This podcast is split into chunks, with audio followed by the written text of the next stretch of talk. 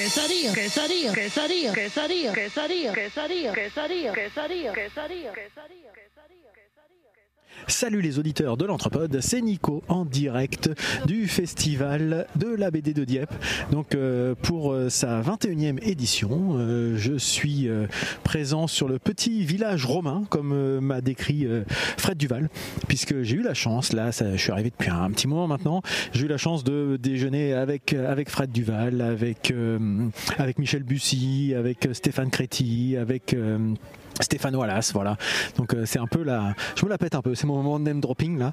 Euh, et donc c'est des, moments, euh, des moments très sympas. Donc je suis sur le, site du festival.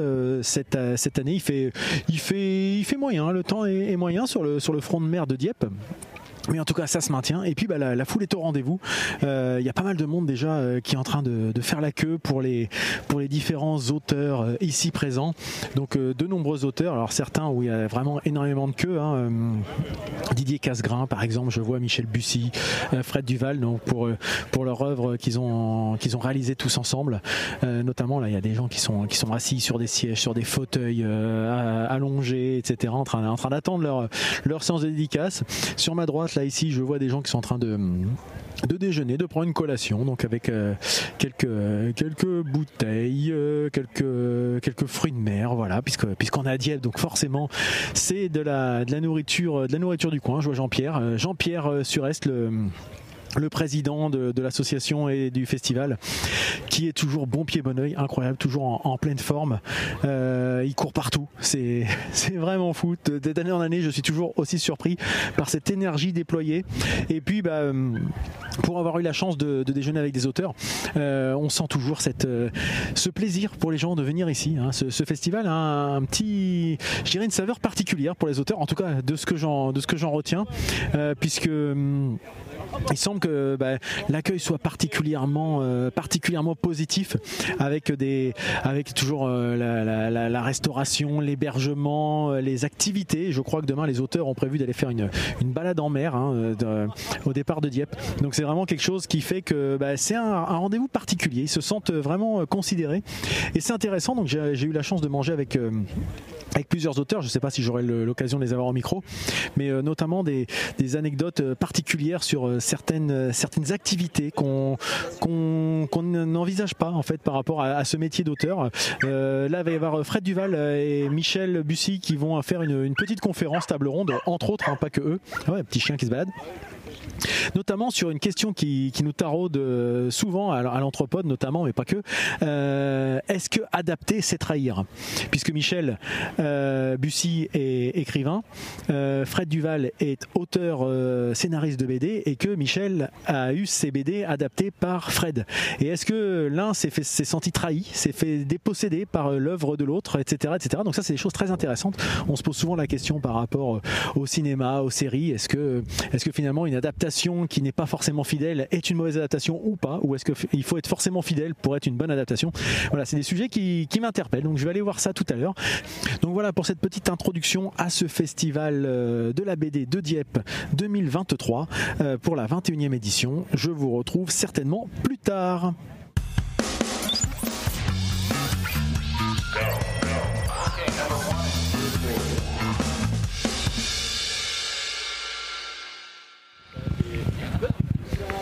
Et donc là, je me dirige vers euh, la tente qui va accueillir la table ronde, table ronde conférence, euh, qui sera animée par le, camarade Wallace, euh, le scénariste Wallace, de son vrai nom Stéphane, que vous avez déjà entendu à ce, à ce micro, qui va donc animer cette, cette conférence au cours de laquelle on dira, on verra, comme je vous l'ai dit tout à l'heure, Fred Duval, Michel Bussy. Donc c'est quelque chose qui risque d'être intéressant, cette table ronde sur l'adaptation est-elle une trahison? Je pense qu'il va y avoir des, des choses à dire, en tout cas je l'espère, et puis bah, je ferai un, un un petit débrief, un petit retour juste après.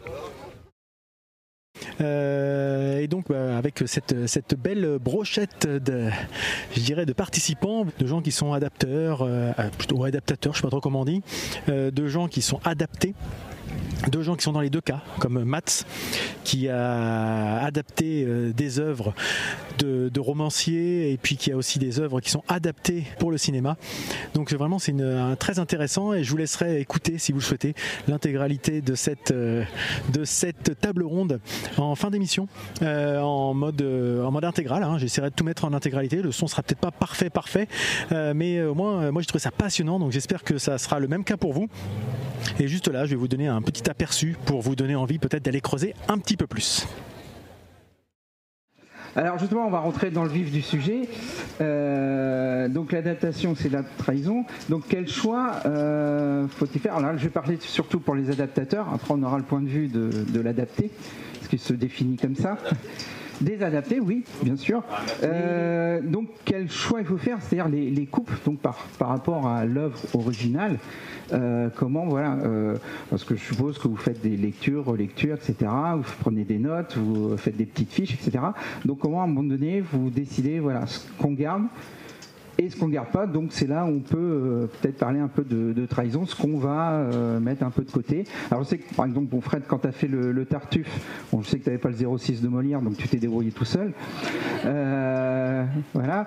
et tu as gardé à la virgule près l'adaptation du...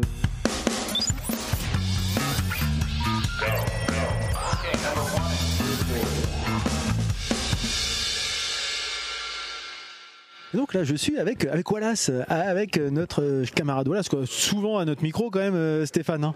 Ça arrive, ça arrive. ouais. J'aime bien ce micro, j'aime bien la couleur en plus, c'est sympa. et puis les, auditeurs s'en rendent bien compte, donc il est bleu. Il est bleu. Euh, donc oui, moi je voulais, je voulais échanger un peu avec toi parce que tu as été le maître de cérémonie tout à l'heure de la, de la table ronde. Et je voulais savoir ce que tu en avais retenu. Moi j'ai enregistré, je veux voir ce que ça peut donner. Mais je veux savoir ce que tu en avais retenu toi. Quel était, quels étaient les, l'objectif que tu avais, les objectifs que tu as mis en place avec, avec tes questions et puis qu'est-ce que tu en, en ressortirais comme synthèse pour nos auditeurs Puisque si tu rappelles déjà le thème. Alors le thème donc c'était euh, l'adaptation. Est-ce que bon, l'adaptation c'est euh, la trahison? Euh, Moi je me suis éclaté. Je suis franchement éclaté. déjà par la qualité des intervenants, de ce qu'ils ont raconté, de leur vision de l'adaptation, et puis chacun avec leur expérience personnelle, leur vécu. Et ce qui était intéressant, c'est qu'on avait dessinateurs, on avait l'adapté, comme disait Michel Bussy. Donc ça c'était bien de voir l'autre côté. La version aussi un peu d'adaptation euh, audiovisuelle, le cinéma. Enfin, on a un peu euh, vu un peu. Et moi, ça m'a vraiment bien bien éclaté.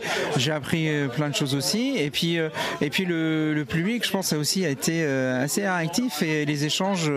je trouvais même que c'était trop court. En fait, une heure et demie, c'était c'était chouette. Normalement, c'était une heure. On a fait une heure et demie et je pense qu'on pouvait. Petite heure et demie, hein. c'était une heure et quart plutôt. Une heure et quart. Ah bah oui, parce que je suis arrivé en retard. Bon, bah, ça, bah, on coupera en montage.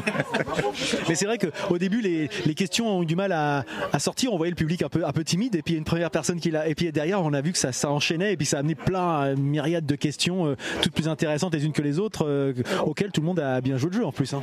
Oui, c'est ça. C'est-à-dire qu'à chaque fois, chaque intervenant a vraiment, euh, je trouve, très bien répondu à la question, bien analysé, en fait, leur travail. Et puis, comment ils ressentaient les choses, comment ils visualisaient les choses. Et puis, dans, dans différents domaines. Et, et moi, ça m'a vraiment, vraiment bien Enfin, moi, je me suis bien nourri de ça. En tout cas, je me suis euh, franchement euh, du pur bonheur. Et euh, ce, qui était pas mal, moi au départ, j'étais parti sur vraiment sur le polar, mais c'est vrai, c'est ce qui relie un petit peu chaque chaque intervenant. Puis après, bon voilà, il y a eu d'autres sur d'autres choses, etc.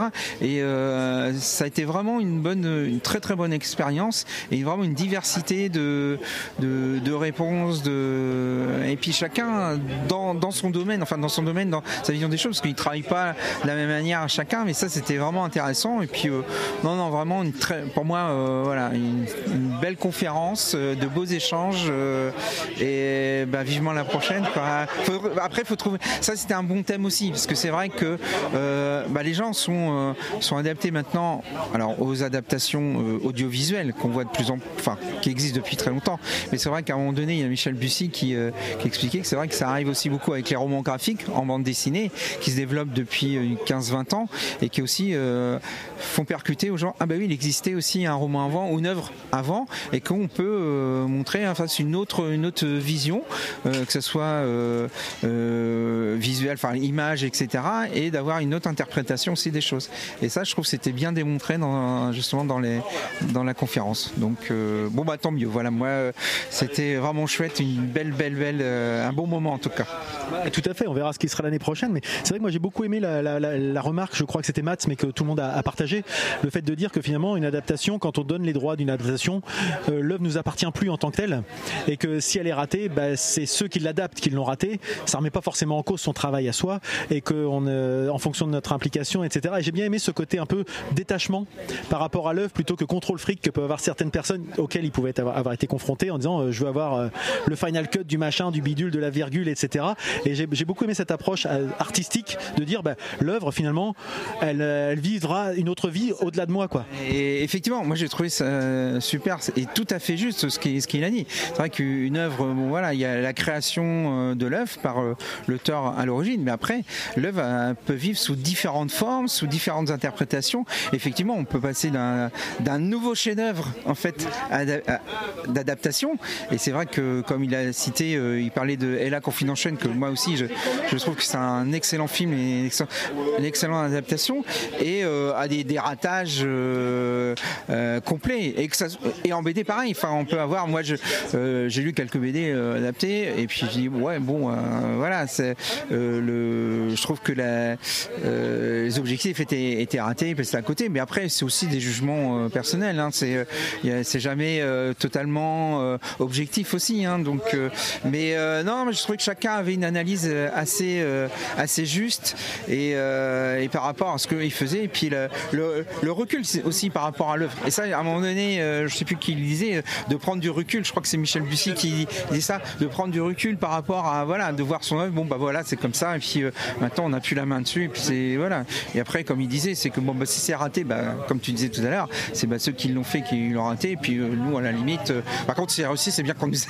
associe à la réussite. Donc ça, je trouve ça tout à fait tout à fait euh, ouais juste de cette analyse quoi donc euh. et puis il y a raté et raté parce que je prends j'entends souvent l'exemple de, Stephen King qui n'a pas du tout aimé le Shining de, Stanley Kubrick alors que le Shining de Stephen King en tant que roman est un bon livre le, le film de Stanley Kubrick j'adore aussi mais c'est l'auteur ne l'apprécie pas et pour autant c'est voilà c'est son, son interprétation qui ne correspond pas et du coup là il y a une part de subjectivité qui rentre en jeu où Alan Moore l'auteur le scénariste BD qui pour lui tout ce qui est adaptation de ses œuvres, c'est de la merde par principe. Donc à ce moment-là, tu fais plus rien et c'est vrai que c'est des difficultés. C'est cette notion, on aime ou on n'aime pas. Et c'est pas dire, voilà, c'est ça. C'est voilà, il y a des ratages, mais des ratages euh, en long, en large et en travers pour différentes raisons. Et aussi après, voilà, l'auteur qui n'aime pas une question de goût et voilà, c'est deux choses différentes. Moi, je pense toujours, il y a des choses qu'on n'aime pas, qu'on a le droit de pas aimer. Maintenant, ça veut pas dire que c'est pas bien.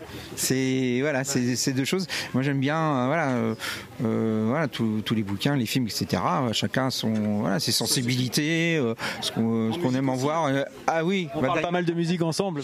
Oui, ah oui, on pourra encore en reparler encore des heures. Mais euh, donc ouais, c'est ça qui, mais c'est ça que j'aime bien aussi, c'est d'échanger justement, de parler des nos différences, des choses qu'on aime, qu'on n'aime pas, et que bah, c'est ça, c'est ça en fait, c'est ça la vie de des échanges. voilà. Et ça, c'est important. Je voudrais qu'il faudrait qu'il y en ait plus dans cette société d'ailleurs. Eh ben, en tout cas, tu as très bien géré ça. La table ronde était euh, fort bien animé et puis bien, je dirais, euh, casté. Les, les, les, personnes qui étaient là étaient, en tout cas, apporté leur, avaient une justifié, une, étaient justifiées en étant là. Ils avaient chacun leur, leur point de vue, leur approche en termes de certains qui étaient des blockbusters, d'autres qui étaient peut-être euh, de, de, façon un peu plus des, des, succès plus d'estime, sans jugement de valeur par rapport à leur œuvre. Mais en tout cas, du coup, on avait tout un panel représentatif, je dirais, du métier. Belle diversité. Et puis moi, c'était, bah, pour moi, c'était facile parce que déjà, c'est des gens que j'aime bien.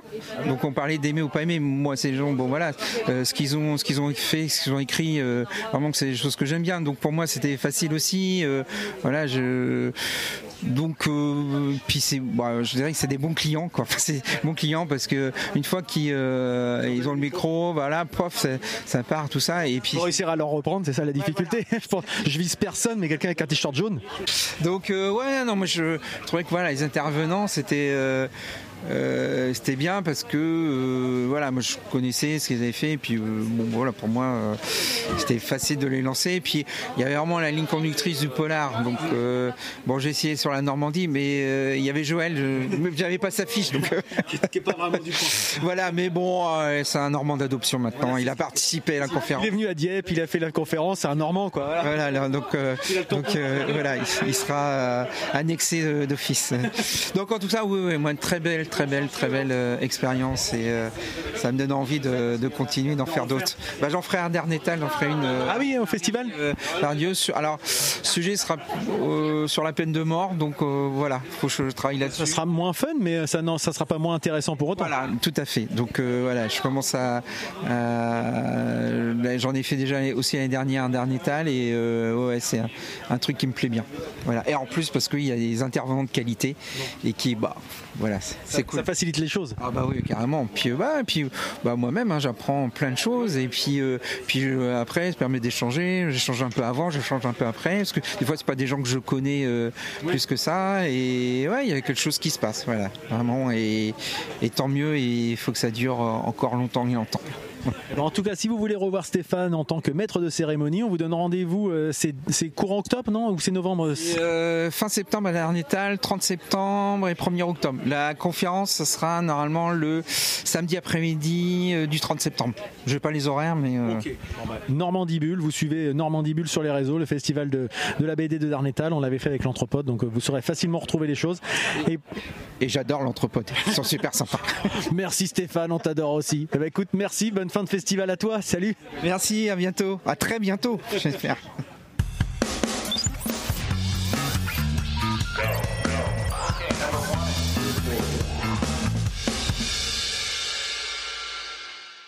Donc là, je suis avec Joël Alessandra, Aless- Joël que j'ai euh, découvert, rencontré tout à l'heure euh, pendant, pendant le repas. Et euh, j'avais la chance d'être assis à côté de Joël. euh, Et euh, bah, j'ai découvert un autre monde de, l'univers de, des, auteurs de BD au sens large.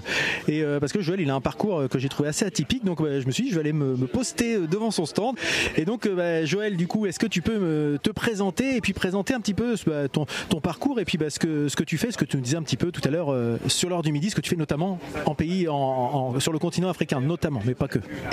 Oui, bah alors, euh, donc bonjour, euh, je m'appelle Joël Alessandra, je suis auteur de bandes dessinées, de romans graphiques et euh, surtout de carnets de voyage. Donc j'ai cette, on va dire, cette aptitude, cette chance aussi de, de parcourir le monde, a priori six mois par an en général, et notamment, et plus spécifiquement le continent africain et les pays du Sahel, comme je vais beaucoup en Centrafrique, un petit peu moins depuis que, nos amis russes se sont implantés, ont foutu tout le monde dehors.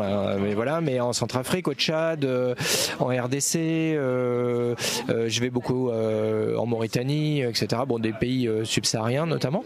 Et, et là, j'organise, je monte des projets avec avec les ambassades autour de formation de bande dessinée. Parce qu'en Afrique, il faut savoir que quand même, on a des talents absolument incroyables, des des jeunes qui, qui ont un dessin qui est, qui est absolument fabuleux, absolument euh, absolument fou, mais ils ont ce rêve un petit peu euh, vain de euh, publier en France, de venir en France, et on a déjà nous un marché effectivement un petit peu saturé sur la, France et le la Belgique, et donc moi mon, boulot avec eux depuis maintenant plus de 15 ans, presque 20, c'est de monter des projets pour faire des livres qui puissent diffuser sur leur le territoire en fait. C'est-à-dire il y a un potentiel euh, économique qui est incroyable pour eux euh, parce qu'il y a beaucoup euh, surtout dans, dans ces pays qui sont euh, en général des pays un petit peu compliqués qui sortent de guerre ou qui sont en reconstruction où euh, voilà il n'y a pas de librairie il n'y a pas de, de distribution il n'y a pas de diffusion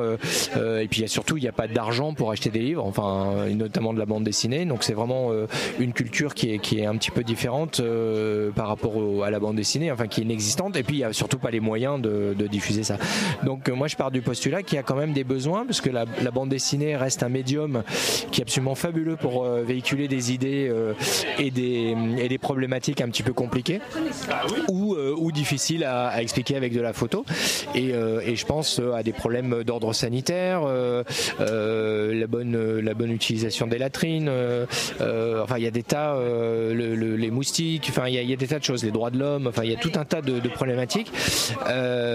donc, je l'ai fait bosser sur des projets comme ça. Et ensuite, on produit les livres sur place pour une population locale. Notamment, on en a fait plusieurs sur les bonnes pratiques sanitaires dont je parlais tout à l'heure, avec un financement justement d'ONG, des Nations Unies, d'ambassades, etc., qui ont les moyens de financer ces livres. Donc pour eux, c'est de la rémunération directe. Euh, et en plus, c'est de voir leurs livres exister, c'est-à-dire leurs histoires exister, euh, de voir euh, alors des qui se concrétisent, des, livres qui sont cartonnés, voilà, et ensuite qui sont distribués en général dans toutes les écoles. Y a une, large diffusion, une large distribution, et c'est assez fabuleux. Donc moi, je pars de ce principe-là, de leur dire, mais le boulot, en fait, essayez pas de, ça va être difficile, ça va être compliqué, ça va être frustrant pour vous, etc. Alors qu'il y a du business sur place avec votre talent et avec votre savoir-faire. Alors mon, boulot, c'est de les encadrer, euh, tirer le meilleur d'eux-mêmes en termes de dessin, mais aussi de leur apprendre euh, euh, des choses qu'ils ont un petit peu de mal à appréhender, qui est la narration, qui est la synthétisation des messages, la vulgarisation des messages.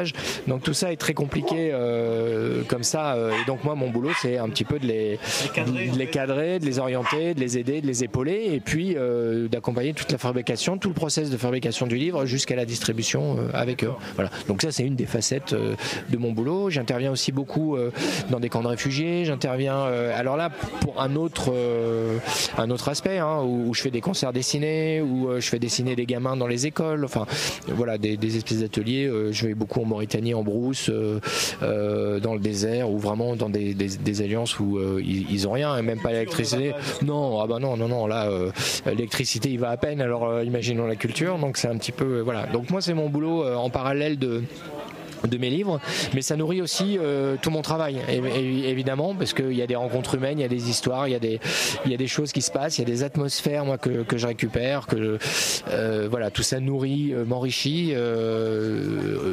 l'environnement géographique, l'environnement humain, les rencontres, tout ça est, est absolument fondamental pour ce que je fais dans mon boulot de bande dessinée aujourd'hui. Voilà tu te vois un petit peu comme un, passeur, un témoin. tu me parlais aussi de, c'était l'Arabie Saoudite, je crois, où, tu reviens, où tu voyais effectivement le, les, mœurs qui pouvaient évoluer. Alors, en bien, en mal, c'est autre chose, mais en tout cas, tu voyais des, évolutions et tu te voyais un peu comme un transmetteur messager. Oui, alors en toute humilité, hein, euh, euh, remettons les, choses. Mais euh, il y a des, moi des choses qui me font bondir, c'est tous ces, parce que je publie beaucoup sur sur les réseaux. Enfin, j'essaye et je me fais attaquer assez régulièrement sur comment tu peux cautionner ça. Je, pense notamment à, l'Arabie Saoudite. Comment tu peux aller dans des pays pareils, contre les droits de l'homme, euh, etc., cautionner, travailler, et tout ça. Et, moi, je leur dis, mais les gars, levez votre cul de votre chaise et voyagez, partez. au lieu de balancer des, trucs derrière votre ordinateur à l'abri de vos écrans, moi, mon, taf, mon boulot, c'est d'être sur le terrain, de rencontrer les gens, etc. Et moi, je parle de choses que je connais, que je vis au quotidien. Donc, je parle de l'Arabie Saoudite. Effectivement, c'est un pays, c'est pas le, c'est pas le modèle absolu des droits de l'homme, ça on est, on est tous d'accord, mais il y a des pas énormes qui sont en train de se faire. Depuis deux ans, euh, la police des mœurs a été supprimée, euh, les femmes ont le droit de conduire, euh, il y, a tout un tas d'évolutions qui sont petit à petit. Il faut pas oublier que c'est un pays qui est extrêmement récent. C'est un pays qui date des années 1945-1948. Avant, c'était des bédouins très conservateurs avec la religion comme guide. nous, ça fait combien d'années qu'on, de siècles même, qu'on bataille sur ces problématiques de droits de l'homme, des machins, etc. Eux, ils en sortent à peine. C'est un pays tout neuf. Laissons-leur un peu le temps. Je cautionne pas. Je, je dis pas que c'est bien, mais euh, voilà. Et, c'est un, un bonheur d'assister à ces, évolutions-là, mais comme en RDC, comme, comme au Tchad, comme dans des pays qui sont, sont tout, tout, ça sont des pays euh, émergents. Bon, l'Arabie Saoudite est à part parce qu'ils ont quand même des richesses énormes euh, comparées à, des pays comme comme le Tchad ou comme voilà ou comme la Mauritanie, etc. mais voilà. Donc moi, j'apprends énormément de, de ces gens, j'apprends énormément de, de ces voyages, de ces pays. Euh, je pense que je paye ma dette euh, de, euh, comment dire, en prenant l'avion. euh, euh, euh, effectivement, euh, je l'équilibre. J'essaie- J'essaye d'équilibrer avec ce que j'apporte dans les camps, dans les, dans les, dans les formations, etc. Et, et voilà, voilà, voilà. Très bien, bah, écoute, merci. Et puis bah, la raison de ta venue aussi ici en tant que bah, en tant que- qu'auteur de BD, c'est aussi que tu as des BD. Alors qu'est-ce que tu as comme bande dessinée à, à défendre aussi ici sur, sur ce salon par exemple les, dernières ou même l'intégralité, il n'y a pas de souci. Euh, bah alors là, il n'y a plus rien, donc je ne, défends, plus rien parce qu'on a quasiment tout vendu. Non, il y avait alors, euh, on avait en vente Taïdam, euh, qui est, le- une, un, joli livre parce que c'est livre hommage à ma compagne qui est une réfugiée, qui est née au Laos et qui est une réfugiée du Vietnam, de la guerre du Vietnam. Son arrière-grand-mère l'a portée dans les bras pour traverser le Mekong et rejoindre les camps de réfugiés. Donc c'est un, un livre un petit peu témoignage. J'ai fait un voyage avec elle l'année dernière au Vietnam et en Thaïlande pour essayer d'éclaircir les choses, retrouver des gens, euh, des gens de sa famille, etc. Et puis j'ai écrit le livre pour elle. Et c'est un, c'est un petit peu, il y a plusieurs visions. Alors il y a une vision historique euh, pour recontextualiser un petit peu l'histoire de la guerre du Vietnam, de l'Indochine, euh, parce que c'est vrai que l'Indochine, moi on me parlait d'Indochine, je connais pas vraiment, je sais pas où la situer. Je sais que c'est dans l'Asie du Sud-Est, mais euh, le, Conquin- le Tonkin, l'Indochine, bon ça correspond à quel pays aujourd'hui? Bon, tout ça j'éclaircis un petit peu dans la bande dessinée. Et puis je mélange beaucoup de carnets de voyage, de dessins faits sur place, et puis des peinturelles puisqu'elle est plasticienne. Donc ça c'est une expérience graphique en termes de bande dessinée qui est assez intéressante. Vous arrivez celui-là. Euh, évidemment, euh, on l'a trouvé plutôt joli, euh, qui est une adaptation du roman de Michel Bussy, puisque Michel Bussy, euh, donc étant des, mon voisin là actuellement et étant dédicace, avec d'autres auteurs de bande dessinée qui ont adapté euh, des romans. Euh, le Voyageur aussi, qui est le dernier livre que j'ai fait chez Daniel Maguen. Et puis voilà, et puis il y avait après, on peut pas tout amener parce que j'ai quand même eu la chance de faire plus de 35, euh, 35 albums. Donc là, voilà, en festival, on essaie de privilégier les, les quatre, euh, quatre, dernières, euh, quatre derniers ouvrages. Voilà. Merci beaucoup. Avec plaisir. Et puis bah, on te suivra. Tu disais que tu étais sur les réseaux. Donc euh, Joël Alessandra, comme ça se prononce, tout pareil. Donc on te, on te retrouvera. Je mettrai les, les liens dans, dans le billet. Merci beaucoup. Merci infiniment. À bientôt. Au revoir.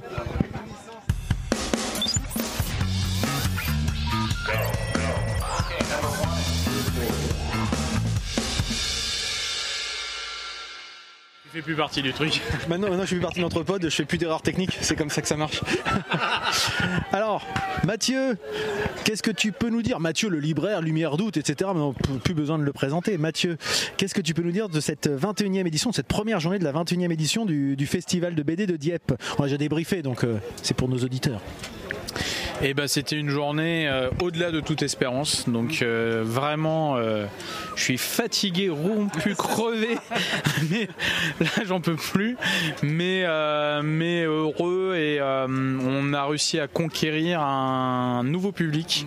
Et c'est ça le plus important pour un festival BD, de démocratiser la BD. Enfin, tout festival d'ailleurs, la musique, le machin, tout marche pareil. Mais en l'occurrence pour nous la BD, voir des gens qui n'ont pas l'habitude de venir en librairie, être là sur un festival, s'intéresser aux bouquins, toucher bouquins, rencontrer des auteurs comme ça euh, en déambulant dans notre fortification romaine. Voilà. Oui, t'as raison, ça fait très. euh, moi, je disais village gaulois et on m'a dit non, c'est plutôt euh, fortification romaine. Mais il y a un peu ce côté, effectivement, euh, petit village, petite communauté.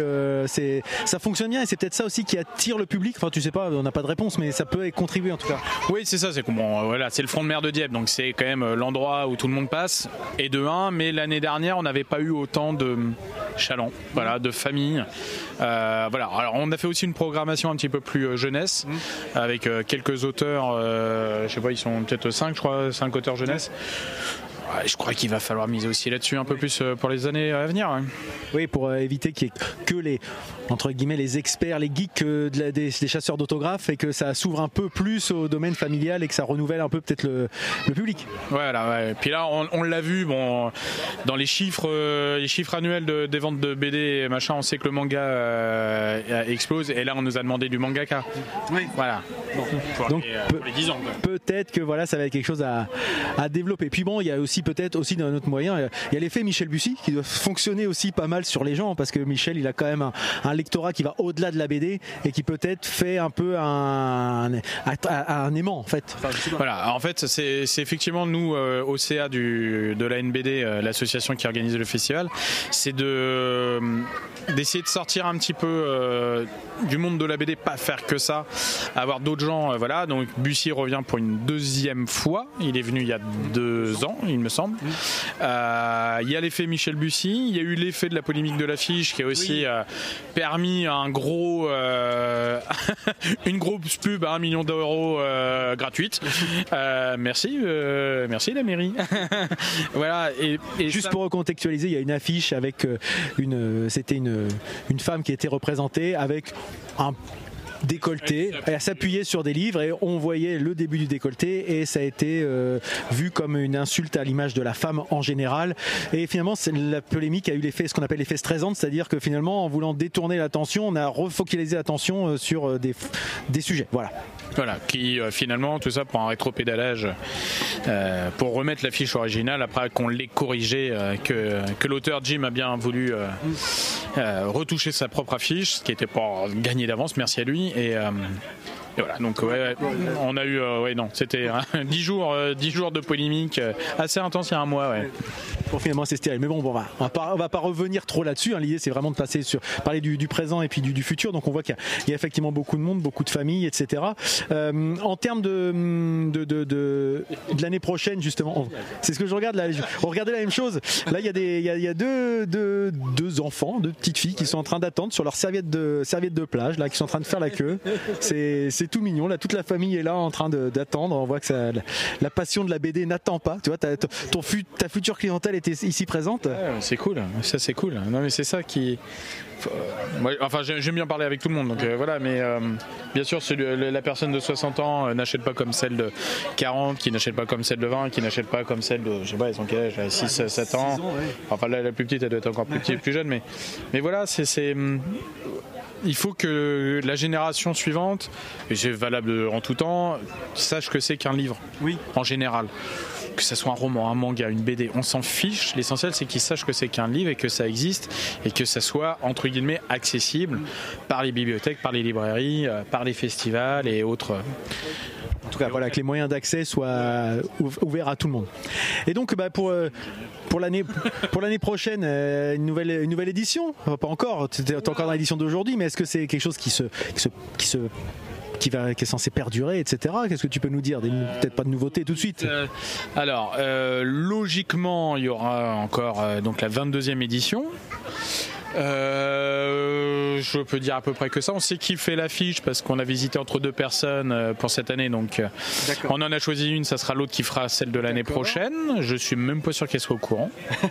Bon, donc quoi, voilà, c'est mis les mystères. Non, la, la personne n'est pas là justement. On l'a pas invité exprès pour qu'il soit là l'année prochaine. Donc, pour tous les non-invités qui écoutent l'entrepode, vous êtes peut-être parmi les.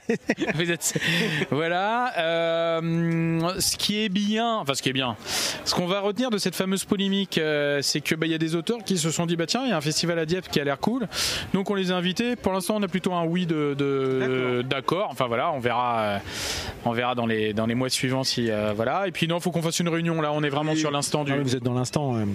Et bah, comme, comme d'habitude, si tu avais une, quelques recommandations BD sur l'année ou sur le festival parmi ce que tu as sur, sur le stand, est-ce qu'il y a des choses que- qui sortent du lot pour toi? Des nouveautés, des choses peut-être que, qu'on n'aura pas? Je te, je te parle pas de Michel Bussy et Fred Duval que tout le monde connaît. L'idée, c'est pas de leur faire la pub à ceux qu'on n'en a pas besoin. Même si, bon, pourquoi pas, vous pouvez toujours les. Moi, je les ai achetés, donc de toute façon, je suis mal placé pour faire la, la morale à qui que ce soit. Mais est-ce que tu as d'autres choses que tu pourrais mettre en avant? Euh, bah là, en fait, on a une édition avec pas mal euh, de scénaristes BD et euh, le fait de les avoir commandés. Enfin, je travaille pas comme ça en librairie, je, je travaille sur les nouveautés. Donc, travailler le fond sur, euh, sur des trucs, on, on s'aperçoit qu'il y a des, des titres, on dit, ah, mais ça, celui-là, j'avais bien aimé. Donc là, par exemple, euh, je recommanderais euh, La Bombe. Alors, c'est date de 2020, ça, ça date du confinement, donc 2020. Euh, c'est un gros pavé qui, euh, je sais plus, 400, 500 pages, euh, noir et blanc à 39 euros. Il y en a plus au salon euh, parce qu'on a tout vendu Euh, et ça, hum, c'est génial. C'est la, c'est mené comme un thriller sur euh, la course à l'armement euh, nucléaire. Et la bombe, donc la bombage qui a éclaté à Hiroshima, avec les différents points de vue euh, américains bien sûr, allemands et, et japonais. Euh, et c'est mené vraiment comme un thriller. Et justement, il y, a le, il y a le film Oppenheimer qui vient de sortir, qui, qui fait résonance à ça. Et justement, on en parlait avec euh, avec euh, le scénariste, un des, scé- des scénaristes de la bombe. Et bah, on a hâte d'aller voir le film et puis pour comparer tout ça. Voilà. Et donc il y, a ça. Qu'est-ce que je pourrais proposer? Bah, La guerre des Lulus qui cartonne encore. Qui, je- je- où vont-ils s'arrêter Avec Hardock qui est ici en train de dédicacer. Euh, donc qui est un album à la fois euh, tout public et euh, aussi pour les plus jeunes à partir de on va dire 10 ans ouais, CM1 CM2 pour euh, 10-11 ans pour, euh, pour avoir un peu le côté euh, contexte historique. Donc des enfants euh, orphelins euh, durant la première guerre mondiale un par, an- un, un par année. Puis euh, là on voit euh, ils sont déjà plus grands donc on les voit à la sortie de la guerre. Euh, ça ça fait partie des gros trucs. Oui bon euh, ne lâche pas ma main de, de, de Bussy et voilà super adapte de Bussy et Duval avec Casgrain au dessin c'est juste génial. Euh, bah, l'auteur quand même on a une nuit à Rome qui fait partie euh, qui fait partie euh, donc l'héroïne Marie qui a fait l'objet de, de l'affiche de ce festival. Pareil c'est entre guillemets un peu vieux ça a 4-5 ans pour les un peu plus 6-7 ans pour le, le premier tome mais c'est vraiment des très belles histoires très douces romantiques un peu passion ça fait du bien euh, aussi un peu de légèreté dans ce monde de brut euh, voilà, je regarde. Après, sur les nouveautés qui hors auteur, qu'est-ce qu'on a eu? On a eu de la très bonne SF avec Frontier du label 619 de euh, Guillaume Singelin euh, qui est vraiment très bien. On l'a nommé au prix Canal BD qui est vraiment très intéressant. Euh, aussi pour ceux qui aiment l'art il y a Musée de Chabouté. Donc Chabouté c'est un auteur reconnu qui avait fait seul il y a, il y a déjà ouais, deux décennies au moins. Où Chabouté s'est amusé à imaginer que les œuvres du musée d'Orsay prennent vie la nuit. Une nuit au musée, quoi, un peu, mais en. Ouais, c'est ça. Entre Toy Story et une nuit au musée, effectivement, ils prennent vie, mais le, le cadre ne peut pas se déplacer. euh, ça- le cadre reste dans le cadre, mais les statues se déplacent et racontent leur journée entre elles. Et euh, du coup, bah, les œuvres se confondent. C'est pas la même époque, c'est pas la même mentalité. Et donc voilà. Et ils regardent la, notre société à travers ce qu'ils voient et à travers, alors, à travers ce qu'ils voient durant la journée et ce qu'ils voient à travers les carreaux. Euh, voilà. Donc ils comprennent pas pourquoi. euh, déjà, ils savent pas ce que c'est qu'une voiture. Un peu la caverne de Platon, quoi. Ils Ouais. imaginent le monde par rapport à des, à des ombres. des- Euh, ouais, c'est ça. Puis ils comprennent pas. Alors a priori, ils ont bien compris que quand il y a la lumière rouge qui affiche là, tout le monde s'arrête. Mais sauf celles qui ont les lumières euh, bleues et rouges qui clignotent. C'est- bête, mais ça marche très très bien. C'est bien manié. Euh, musée de Chabouté, ouais, ça c'était très bien. Euh, ouais, après il y a, y y des excellents titres. euh, Il y a eu des excellents titres. Ça, après, j'ai envie de dire, allez voir vos libraires, hein, qui vous conseilleront mieux qu'un podcast comme ça au, au débeauté, pour faire après chabouter. Euh, voilà, mais en tout cas, voilà, c'était les quelques, quelques noms qui te sont ve- venus en, en tête. Bah écoute, merci Mathieu. Je vais pas te, te monétiser plus que ça parce que tu m'as l'air bien fatigué, hein, et la journée n'est pas terminée, le week-end encore moins. Là, il y a une table vide. J'ai envie de m'allonger dessus et dormir. Tu veux parler, tu veux qu'on en discute Eh ben, En tout cas, je te remercie Mathieu. Merci, docteur Bon courage. et puis bah à bientôt, à très bientôt. Ouais, avec grand plaisir. Ciao.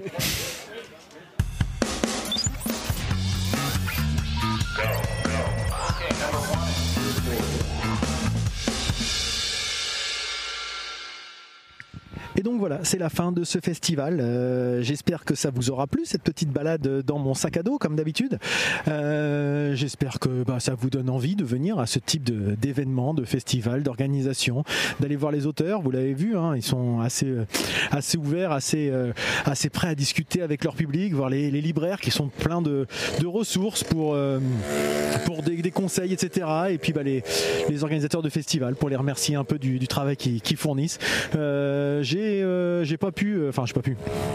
Je voulais pas le paguer Jean-Pierre euh, pour le petit mot de la fin. Il était déjà bien, bien, bien, bien occupé, bien pris.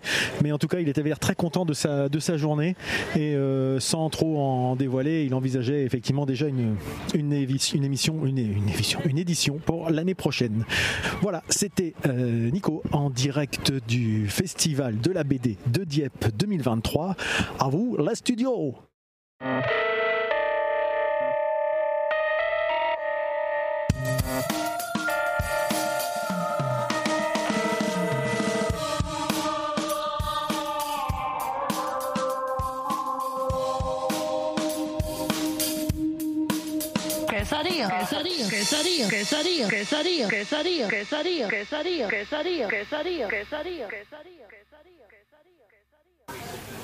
Alors le début sera un petit peu faiblard, euh, mais normalement le son devrait revenir un peu meilleur sur la fin. Bonne écoute.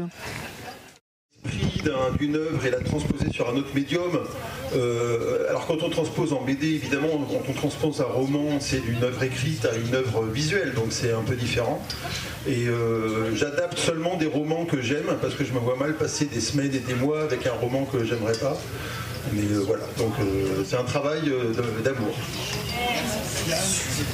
Donc moi je suis Fred Duval, j'adapte principalement les œuvres de Monsieur Michel, Michel ici présent. Euh, J'ai adapté aussi Monsieur Molière, qui n'est pas pu venir. Euh, c'est un exercice que j'aime beaucoup. Euh, bah, tout dit, c'est-à-dire qu'il s'agit de, faire passer une œuvre littéraire, en l'occurrence les, romans ou les, pièces de théâtre, en un objet BD, un, bande dessinée, un vrai scénario de BD. Donc de faire d'un roman, d'un bon roman, d'une bonne pièce, d'un chef-d'œuvre, de ce qu'on veut, d'en faire un, bon, la meilleure BD possible. Euh, cet, exercice de la transposition d'un médium à un autre, que c'est vraiment passionnant. C'est euh, essayer de comprendre en réalité ce qu'a voulu vraiment dire l'auteur. Donc euh, bien évidemment on adapte les, on adapte les, la trame, on adapte, on la, on la, on la réorganise en fonction d'un, rythme particulier qu'a la bande dessinée. Mais surtout l'intérêt de l'adaptation, c'est d'essayer de comprendre ce que le gars ou la dame a voulu dire et d'essayer de, de dire la même chose, avec nos outils à nous, si vous voulez. Mais de moi pour moi, la fidélité ou la trahison, c'est là que ça se joue. Mais c'est toujours une trahison. euh, c'est toujours une trahison. Euh, il faut trahir le plus honnêtement possible. Voilà, c'est une trahison honnête. Parce qu'une trahison malhonnête, ça donne, ça donne des gens qui écrivent un autre, projet. euh, voilà. Donc, j'en dis pas plus. J'ai aussi, parce que je pense que ça va, en- on va en parler. j'ai pas adapté moi Maurice Leblanc parce que je me suis pas- BD, mais par contre, parce que ça c'est pas très connu. J'ai participé dans, un, autre, à un autre siècle à une série euh, d'animation qui s'appelait Arsène Lupin et c'est- rigolo parce que c'est autour de ce projet-là que j'ai rencontré Didier Casgrain. Ah bah, bon, pardon. Euh, Donc euh, voilà, c'est pour après. C'est pour après. Bonjour, donc moi c'est Michel Bussy et donc moi je suis l'adapté. Donc voilà, donc je suis le trahi, euh, le poignardé, la victime, le cocufié, le voilà le voilà, je, suis celui qui donc euh, donc mon rôle sera de, dire le contraire de tout ce qu'ils vont dire. Euh, voilà, non mais en, deux mots puisqu'on n'a pas beaucoup de noms.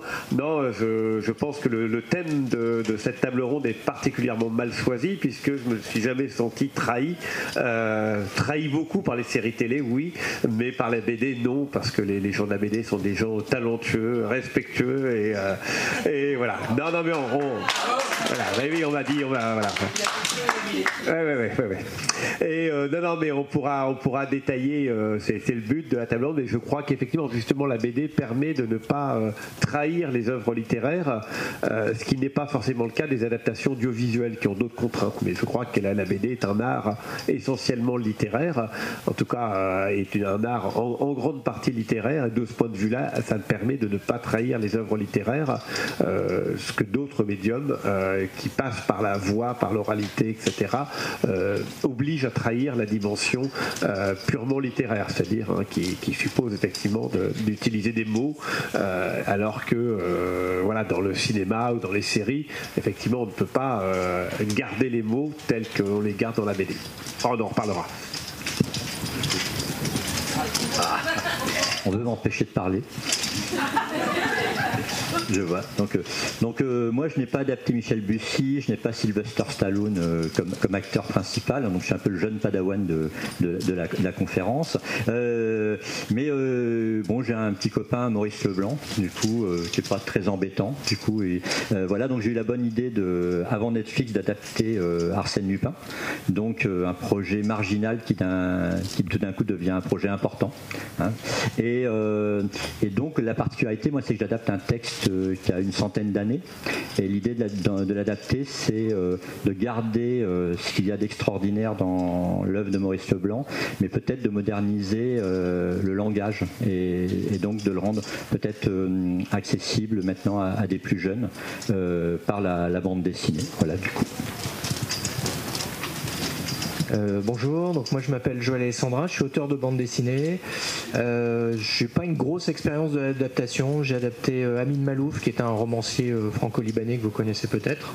Donc voilà, j'ai adapté Michel Bussy et puis j'ai adapté un, voyageur mort du XIVe siècle. Voilà, c'est ce qui était beaucoup plus simple aussi. Voilà, donc quoi, dire d'autre? Je suis à la fois dessinateur et scénariste, et c'est vrai que pour l'adaptation de Michel, j'ai pas eu le filtre euh, que, pourrait avoir euh, Fred par rapport à un dessinateur. En fait, voilà, j'étais un petit peu en première ligne, et c'est vrai que c'est une euh, grosse difficulté quand même, euh, même si ça s'est très bien passé, enfin j'espère. Mais euh, c'est vrai que c'est une difficulté euh, supplémentaire d'être à la fois au dessin et, et, euh, au scénario d'adaptation. Enfin voilà. Bon, on en parlera aussi tout à l'heure. euh, voilà.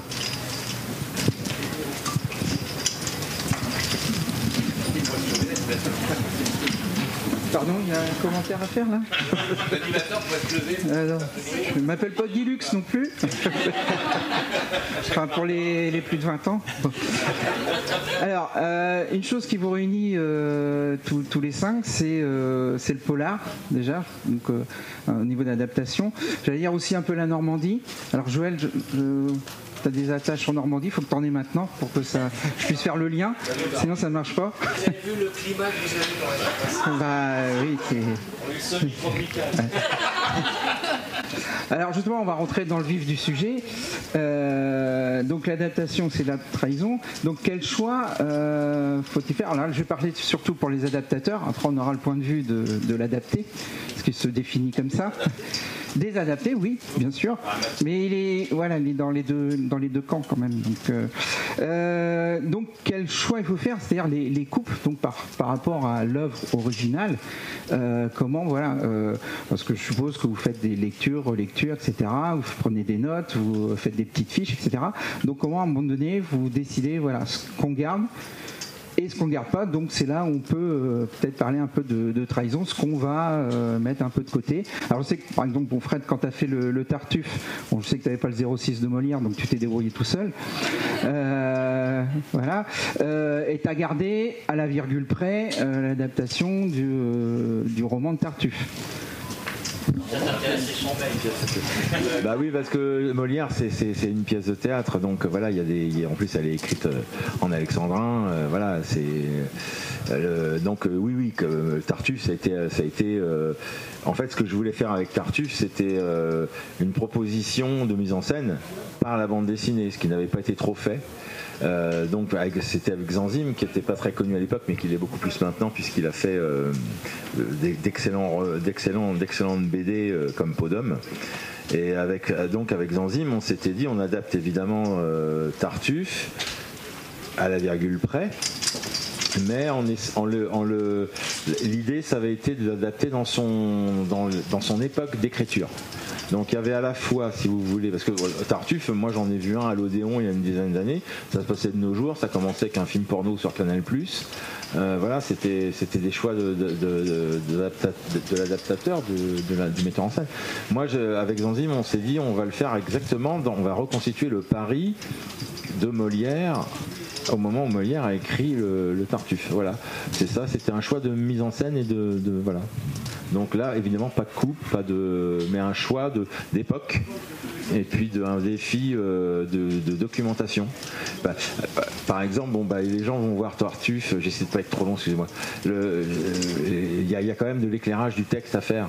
Parce que c'est un texte quand même ancien. Il y a des, quand il parle de nos troubles, par exemple, euh, puis personne sait quand, le personnage euh, qui est victime de Tartuffe, euh, il parle de nos troubles. Bon bah, il, il- Molière n'explique pas ce que c'est nos troubles, mais donc nous on a essayé d'expliquer à travers l'image, euh, sans avoir de, de- d'astérix ni de, renvoi, que le trouble c'était la fronde, et que les frondeurs euh, avaient caché de l'argent et la fameuse cassette euh, que Tartuffe essaye de co- convoite, etc.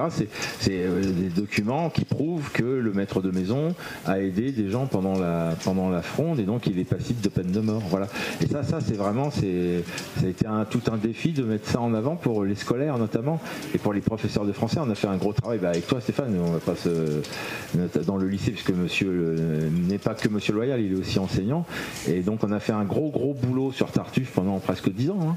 Euh, avec des élèves, euh, on va dire euh, serveurs et, cuisiniers.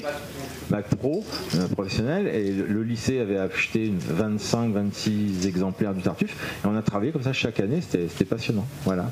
Euh. Euh, ouais. Ouais, parce que bon, Tartuffe. euh, voilà, je passe mes- la, la parole aux autres. Euh, oui, oui, par rapport à cette l'heure, tu disais euh, tu un peu modernisé euh, par rapport à. Alors, pour revenir à la, question euh, de base, euh, il y, a- une contrainte en fait qui va jouer sur euh, comment on va adapter. C'est la contrainte de la pagination, c'est-à-dire est-ce que l'éditeur vous donne un nombre de pages illimité Vous avez tous plutôt fait des volumes assez en pages assez importantes. Moi, j'étais chez un éditeur de bande dessinée très classique qui voulait que les adaptations tiennent en 56 pages. Donc euh, 300 pages de romans en 56 pages. Alors le premier roman que j'ai c'est L'Aiguille creuse, et je savais que ce ne serait pas possible euh, de passer 300 pages en 56 pages de BD. Je le savais parce qu'en fait, ça avait déjà été fait dans les années 80.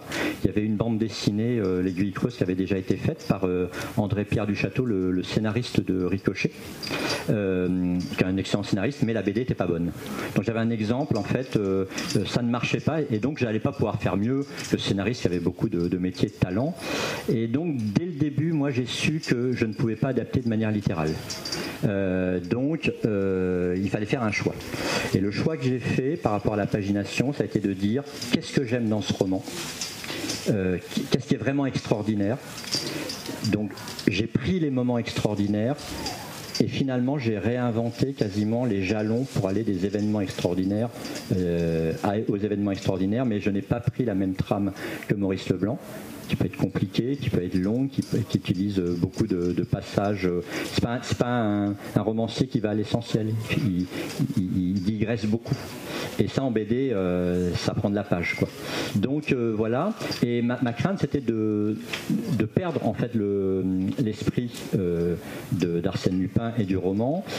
Et donc j'ai fait appel à la Société des Amis d'Arsène Lupin, une association, pour leur dire voilà, je vais bouger des choses, mais vous me dites si vous pensez que je m'éloigne trop. Et ils m'ont euh, à aucun moment recadré. Et quand l'album est sorti, c'était assez rigolo parce que euh, après on a les retours critiques et professionnels. euh, et c'était une adaptation très très fidèle. Et en fait, c'est pas vrai. Elle n'est pas fidèle. Mais je pense qu'elle avait su garder l'âme et l'esprit. Voilà. Donc, euh, donc moi, sur la pagination, j'aimerais bien un jour adapter un livre avec, euh, en ayant que l'éditeur me dise, voilà, tu as 300 pages. euh, parce que ça change la donne pour moi. hein. Du coup, c'est vraiment la première contrainte.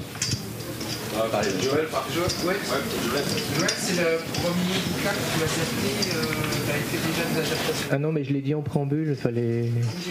Ouais. non, justement, ce qui est intéressant, c'est que euh, adapter. euh, euh, Enfin, j'ai fait trois, trois adaptations. Donc, Michel Bussy, qui est vraiment du polar avec euh, toutes les contraintes qu'il peut y avoir autour de ça et des indices qui sont, parsés, enfin, qui sont parsemés et qu'il ne faut pas oublier au passage. Euh, des adaptations d'Amin Malouf où là, c'est quand même plus contemplatif. C'est-à-dire que c'est beaucoup plus simple. Pour moi, l'adaptation, c'est aussi l'art de l'ellipse aussi. Comme tu disais tout à l'heure, c'est choisir les passages qu'on va garder, ceux qu'on va pas garder. Dans le cadre d'un polar, c'est compliqué parce que bah, si on oublie des indices au passage, bah, on va pas comprendre la chute ou on va pas comprendre le, twist qui a été euh, opéré par le romancier. Et puis, euh, il y a aussi une question de goût, comme, tu disais tout à l'heure, c'est-à-dire que par exemple dans l'adaptation euh, des voyages d'Imbatuta, en fait, il y a ces trois volumes qui font chacun 400 pages, donc il y a pour 4 12, il y a plus de 1000, 1200 pages ou 1300 pages pour euh, au final avoir une pagination à 200 pages, c'est chez Air Libre. Euh, donc il faut quand même faire des, coupes franches. Et là, c'est une question de goût, c'est-à-dire que comme on parle de voyage, bah, moi j'ai opté pour choisir euh, uniquement euh, les parts de voyage que je connaissais, les pays euh, que j'ai traversés. Donc j'avais de la documentation, du visuel, etc. Donc c'est vraiment une, question de choix euh, et de et de- de- d'affinité euh, personnelle. Dans le cas de, de Michel, c'est ça qui est, difficile, c'est que bah, on est quand même obligé de travailler sur un storyboard, ce qui n'est pas le cas pour euh, euh, Amin Malouf ou qui n'est pas le cas pour euh, Imbatuta. Mais là, on a besoin d'un storyboard pour. euh, vous savez ce que c'est qu'un storyboard? Globalement. Enfin, c'est la version brouillon, on va dire, de l'album avec tous les, dialogues, les voix off, tout est, mentionné, le, le, découpage en vignettes, etc. Et comme ça, Michel aussi a pu vérifier, a pu regarder qu'on n'oublie rien au passage, qu'on comprenait, bien la narration et qu'on on trahissait pas le, le twist final. Voilà. Je sais pas si j'ai répondu. euh. C'est parfait. Merci. Ne rajoute pas. Je peux juste dire un truc Non, mais bah oui, la contrainte de la pagination, on l'a quand même aussi. hein, euh, quand on passe de 500 à. Parce qu'on a, on a une discussion préalable avec le dessinateur. Nous, les scénaristes. euh, c'est assez simple de, de faire 200 pages, 250, mais euh, là on est quand même dans des projets raisonnables. Il faut, il faut quand même euh, sortir. Moi je pense que deux ans pour un dessinateur sur un bouquin c'est bien. Donc euh, on a aussi cette- ce, ce rythme du dessinateur. Et euh, bon, sur, un avion sans aile, on avait un dessinateur qui acceptait de faire 170 pages. C'est exceptionnel. Mais j'ai quand même enlevé un personnage. Ça on y reviendra. Mais euh, on a quand même cette contrainte de toute façon. Euh, mais la contrainte en art, c'est toujours c'est un atout. Hein, c'est pas un problème. Il faut avoir des contraintes. Oh, je pense qu'on m'entend comme ça. c'est, euh, De toute façon, moi, c'est pas intéressant, c'est pas grave. mais- Euh, je voulais parler des nymphéas noirs parce que euh, donc tu as adapté, qui est un euh, pardon, le dahlia noir, mais il y avait la même couleur. hein, euh. C'est le café. bon. Euh, qui est un roman qui était donc ultra connu, qui avait déjà adapté au cinéma. Et toi, euh, quel, euh, quel parti pris pour faire cette adaptation de ce roman que tout le monde connaissait? Euh, alors, il y a- Je laisse la place à l'adapter. il y avait trois, euh, comment dire, trois, trois axes. Le premier, c'est que euh, donc euh, à l'é- à l'époque, c'était la collection Rivage Casterman Noir. Donc, on adaptait en bande dessinée des romans de la collection Rivage Noir. Et euh, le Dahlia Noir, c'était la figure de proue de la collection. C'est le plus gros vendeur de, toute la collection. Et effectivement, il avait déjà été adapté en film, un film de Brian De Palma avec George Hartnett, qui était objectivement assez mauvais et pas très, comment dire. En fait, le, le Dahlia Noir, c'est le personnage principal, c'est la ville, et euh, ça ne transparaissait pas du tout dans le film, qui était d'ailleurs tourné à Budapest ou à Bucarest ou je sais pas où, donc un film sur Los Angeles, comme ça, euh, il n'y avait plus les séquences mexicaines. Enfin, il manquait énormément de choses. Euh, et par ailleurs, moi, j'étais déjà depuis longtemps en- en discussion et en relation avec euh, David Fincher. David Fincher devait faire le film. Euh, le Dahlia Noir, il avait un projet assez euh, important, un film de 3 heures en noir et blanc avec Tom Cruise. C'était déjà assez ficelé, puis ça s'est pas fait. Donc quand la question de l'adaptation s'est posée, j'ai parlé avec lui et je lui ai demandé ce qu'il en pensait, de comment on pouvait adapter, de, des différentes choses à faire. Et de ça, il est ressorti un, un axe visuel, en fait, qui était un découpage en trois strips par page avec euh, des, des strips. Le strip, c'est une bande. Euh, des strips d'une seule case. Donc ça donnait un côté très cinématographique, euh, pratiquement un écran cinémascope pour chaque, euh, chaque strip. Mais ça, ça pose d'autres problèmes en termes d'écriture de, BD parce que ça, ça rallonge, évidemment, ça fait moins de cases, donc ça rallonge le truc. Et l'autre euh, problème qu'il y avait dans le Dahlia Noir, c'est qu'il y a 85, je me souviens, à peu près personnages utiles dans l'histoire. Et ça, en bande dessinée, c'est pas possible. Ça fait beaucoup trop de personnages, même pour le dessinateur, c'est un casse-tête. Donc il fallait vraiment réduire le, nombre de personnages.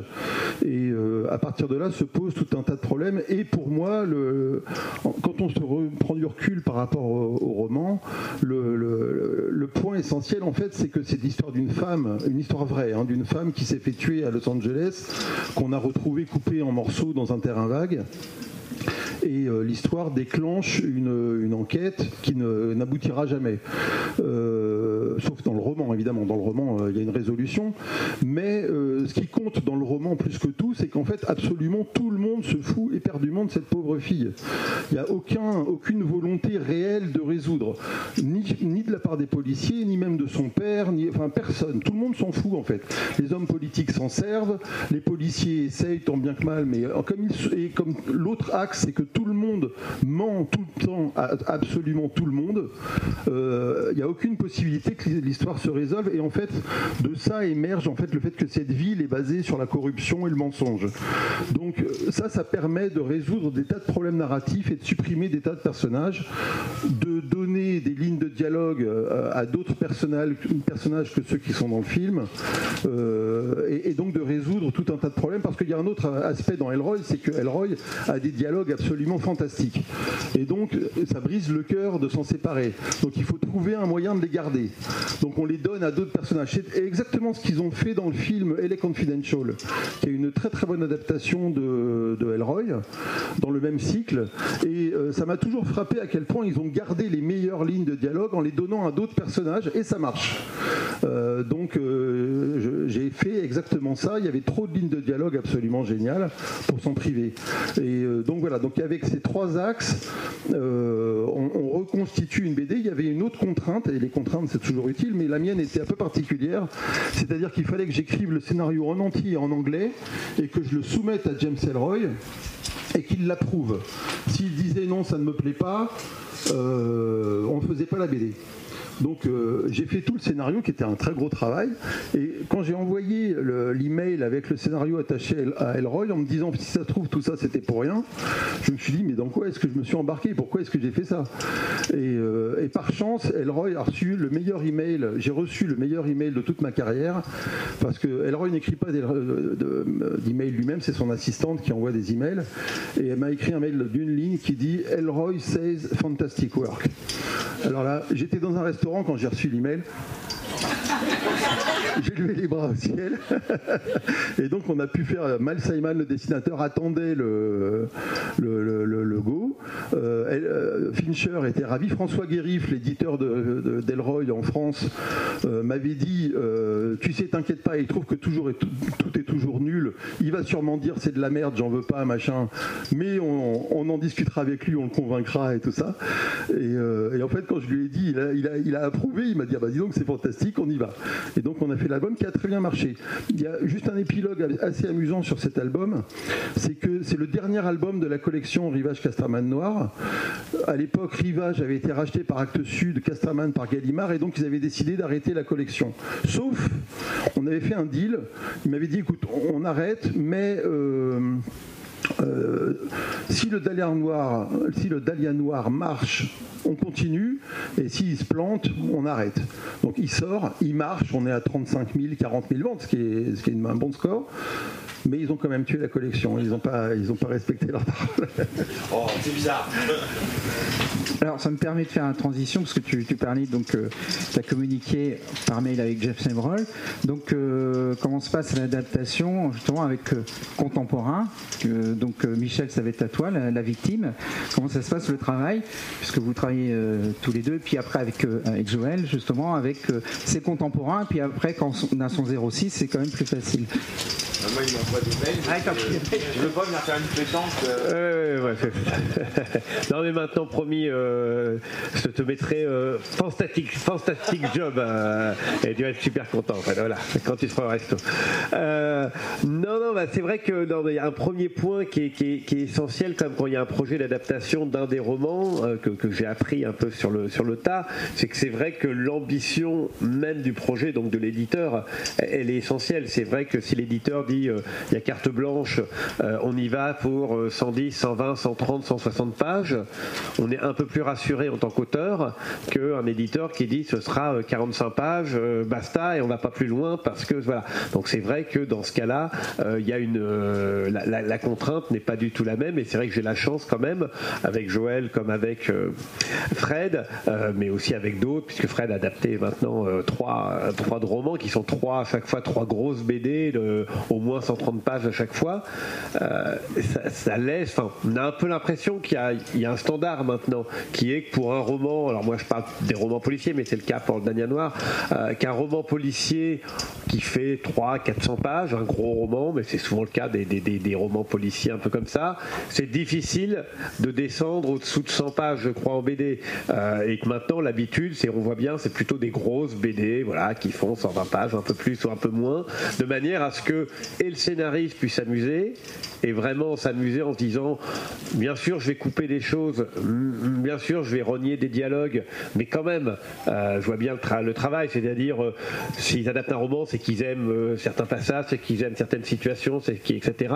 Donc qu'il y ait le- de quoi s'amuser, que ça pas seulement dans, toujours dans l'idée il faut aller vite, il faut couper, il faut couper, et puis s'amuser, garder ce que j'ai un peu au début, garder le texte, garder quand même de temps en temps des mots, des, des paroles, avoir de quoi faire des digressions. Par exemple, on adapte Maman à tort avec euh, Fred, qui se passe on, on- on commence à avoir les premiers échanges, et là j'étais super content parce que il y a un- premier échange qui est une sorte de digression dans le port où deux personnages sont un peu en plan, qui avons une scène d'action et euh, qui parlent du port, de, euh, du port du Havre, d'avant, d'après, des, questions portuaires. Enfin voilà, c'est typiquement la scène qu'aurait dû sauter si on veut aller dans l'action tout de suite. Et, Fred a l'élégance ou le talent de la garder. Et voilà, et du coup, je trouve que là, là, il comprend parce que aller au Havre pour faire de l'action, des courses poursuites, etc. Et, pas garder cette idée qu'on va quand même à un moment donné parler de ce que t'étais le, le Havre il y a 50 ans, il y a 60 ans. Voilà. Donc ça, c'est le, c'est le talent. Mais pour avoir ce talent-là, il faut aussi avoir l'éditeur qui dit, ok, euh, on va pas faire un truc commercial en 40 pages, euh, vite fait, bien fait, et on garde juste, le- voilà, parce que sinon, évidemment, l'âme même du roman, euh, si on a écrit 300, 400 pages, on n'a pas écrit un storyboard quand on écrit un roman. Donc ça, je pense que c'est essentiel. Et, ce qui va avec. Euh, la, taille finalement, c'est aussi l'ambition, alors tout ce que moi je vois pas, mais qui est quand même que le scénariste ait le temps de travailler et le temps de d'écrire ses dialogues et surtout le dessinateur derrière et le temps de travailler parce qu'évidemment travailler sur euh, 120, 130 pages avec un storyboard etc. C'est pas comme travailler euh, très vite sur 40 pages et donc ça veut dire un travail de euh, de très longue haleine où on prend le temps de, de regarder les personnages, de faire des castings, on prend le temps d- Euh, on consulte aussi de temps en temps l'écrivain qui peut mettre son grain de sel en disant ah le personnage je le voyais pas comme ça, ah là tiens c'est bizarre, pourquoi vous avez fait ci, vous avez fait ça? Euh, L'idée c'est pas de bloquer la, de bloquer le, processus, mais c'est parfois de jouer sincèrement en disant ça j'adore, ça euh, bah est-ce qu'on n'aurait pas pu faire mieux, enfin etc. Donc voilà. Donc, Toi, t'occupes pas du tout, là, tu, tu participes pas du tout à. Non. Des fois, les dialogues quand même. Tien, quoi. Bah moi juste, ouais. Non, juste vraiment l'idée, elle est, elle est claire. De euh, ça a été le même cas avec Joël, etc. C'est euh, dans mon rôle d'écrivain, à partir du moment où on signe un contrat d'adaptation, il y a euh, Joël ou Fred ou quelqu'un d'autre qui adapte. Il y a un dessinateur. Moi, je suis, je demande à être consulté, à recevoir les emails, à recevoir les storyboards, les, les, les rushs, donc les premiers dessins, etc. Je les lis euh, et euh, je réponds en disant génial, le plus souvent fantastic, job, voilà. Et, euh, et de temps en temps, je dis ah tiens tel cas j'ai pas compris, tel cas voilà. Je, fais mes propositions, voilà. Et après mon, enfin ma déontologie c'est de dire ils vont garder, ils vont pas garder. Parfois ils me disent ah oui c'est vrai on n'avait pas pensé à ça. Parfois ils me disent non non mais nous ça va bien on comprend bien. Ok c'est bon voilà. Mais même si parfois je peux je vais pas roncher de ma tête et dire ah pourtant je pensais vraiment que j'avais raison. Mais non non le, jeu c'est de dire voilà c'est l'adaptateur qui est roi et c'est le dessinateur qui est roi à un moment donné. Moi je suis juste là pour donner mon avis. Voilà après on en tient compte ou pas. Au moins ils sauront le truc voilà. Mais euh, ça se passe très bien parce qu'en fait euh, comment dire euh, il est normal qu'à un moment donné, le dessinateur comme le scénariste, il fasse des choix et euh, qui sont des choix personnels. Et euh, c'est bien de dire, bah, euh, l'écrivain aurait vu ça autrement. Et voilà, il y a un petit dialogue pour se justifier. Puis voilà. Et ça a été le cas pour Ne lâche pas ma main avec Didier Casgrain qui est pas là. Mais c'est la même chose. Parfois, il y a eu des indications. Il a dit, bah non, moi je fais ça comme ça. Euh, ok, euh, c'est bon.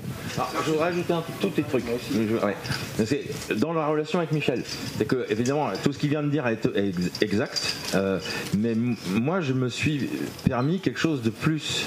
C'est-à-dire que j'avais cette chance de, euh, de le connaître et puis de ne pas avoir l'assistance de James Ellroy. C'est, c'est, Michel et moi, on a appris à se connaître.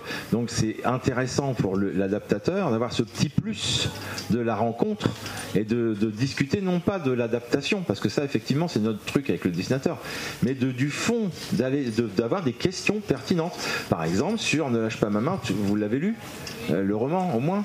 Euh, pour moi, c'est un bouquin qui, en sous-texte, parle de la violence et que le thème principal, c'est pas la réunion, euh, mais c'est la violence et que c'est- la vue, c'est une vision de Bussy de la violence. Donc j'ai cette chance de pouvoir déjeuner avec lui, euh, jouer au boule pour France 3, euh, et, on discute, on boit un café, et, et on discute du fond du livre. Et ça, c'est un plus. C'est un plus. Euh, voilà. Donc moi, quand on a quand on a commencé noir, c'est quelque chose que j'ai tout de suite demandé. J'ai dit effectivement, j'ai les a- à la limite, il n'a pas le droit de regard. Euh, au sens contractuel du terme. Mais quand on a l'auteur qui habite à 5 minutes de chez soi, ça serait quand même bien prétentieux ou idiot de pas se dire on va le mettre un peu un moment dans la boucle parce que moi je fais mon truc d'adaptation. Là je le consulte pas. Quand je quand je passe à tronçonneuse comme je dis je, je le consulte pas. Mais il le lit quand même il donne son avis. Mais après c'est vachement sympa quand même. Mais c'est ses dialogues. Donc euh, que, de lui envoyer me dit ouais, des fois il se corrige lui-même. Ouais, ouais, il me dit euh, super dialogue et c'est lui les a écrits on s'amuse quoi. C'est- un great job mais euh, mais ouais mais bon voilà. C'est important de dire ça parce que moi j'ai vraiment je suis privilégié par rapport à ça. Euh, parce que si j'adapte quand, quand, euh, quand on adapte je voulais adapter David Van par exemple dont j'adore le travail. Je voulais faire je voulais faire Aquarium de David Van c'est un bouquin je le sens et vraiment vraiment vraiment je, je voudrais faire une BD d'Aquarium de David Van on a écrit avec un éditeur à monsieur David Van qui a répondu euh, oui oui d'accord mais je veux avoir la, décision finale sur le choix du dessinateur. Ben, moi j'ai dit à l'éditeur tu diras à monsieur David Van que je n'adapterai pas Aquarium point barre salut. Pourquoi? Parce que imaginez que moi David Van par exemple je, le vois avec Casgrain ou, euh, ou Alfred des, des dessinateurs que j'adore. Et je, je verrais vraiment beaucoup Alfred dessiner. Je proposerais il me dirait non mais pour moi ce serait idéal. Imaginez un coup de bol Alfred me dit oui. Pour moi, c'est l'adaptation rêvée. Et on envoie le projet à David Van qui nous dit non. Moi, je préfère pas y aller. Alors, euh, je, je salue le courage de Max d'avoir lui joué ce, ce- ce jeu où finalement, euh, il y avait ton travail qui était en cause. Non, il n'y avait pas le dessinateur. Si, il y a le dessinateur. Non, il n'y a pas encore. Mais moi, euh, Ça aurait été euh, ouais, c'est ça.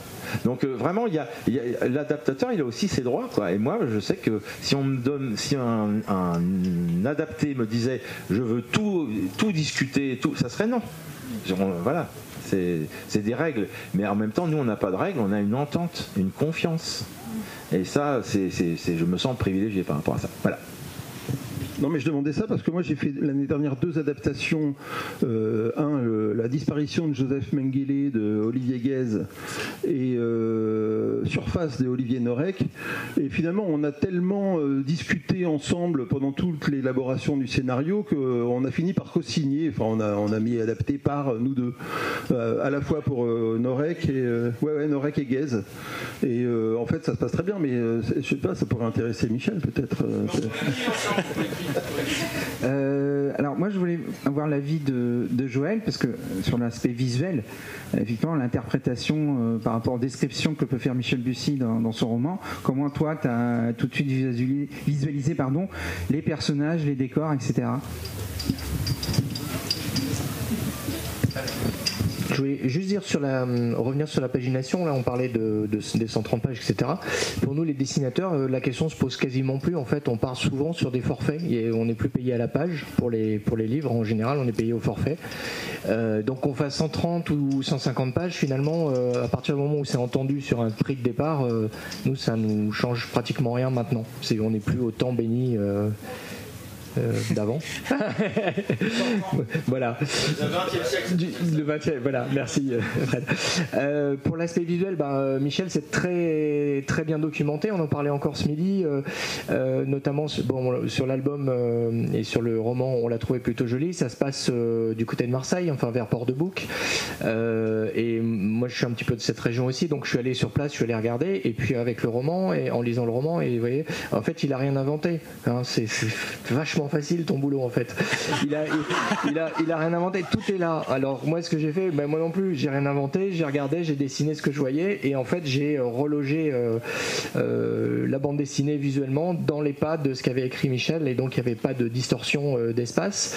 Après, il nous fait des, choses un peu compliquées où tu as l'impression que tout se passe à Port-de-Bouc, mais en fait, ça se passe ailleurs et là, pour un dessinateur, c'est juste un enfer parce qu'il faut faire croire au lecteur bah, que euh, pas au Maroc, mais qu'en même temps. Enfin, j'ai dévoilé là.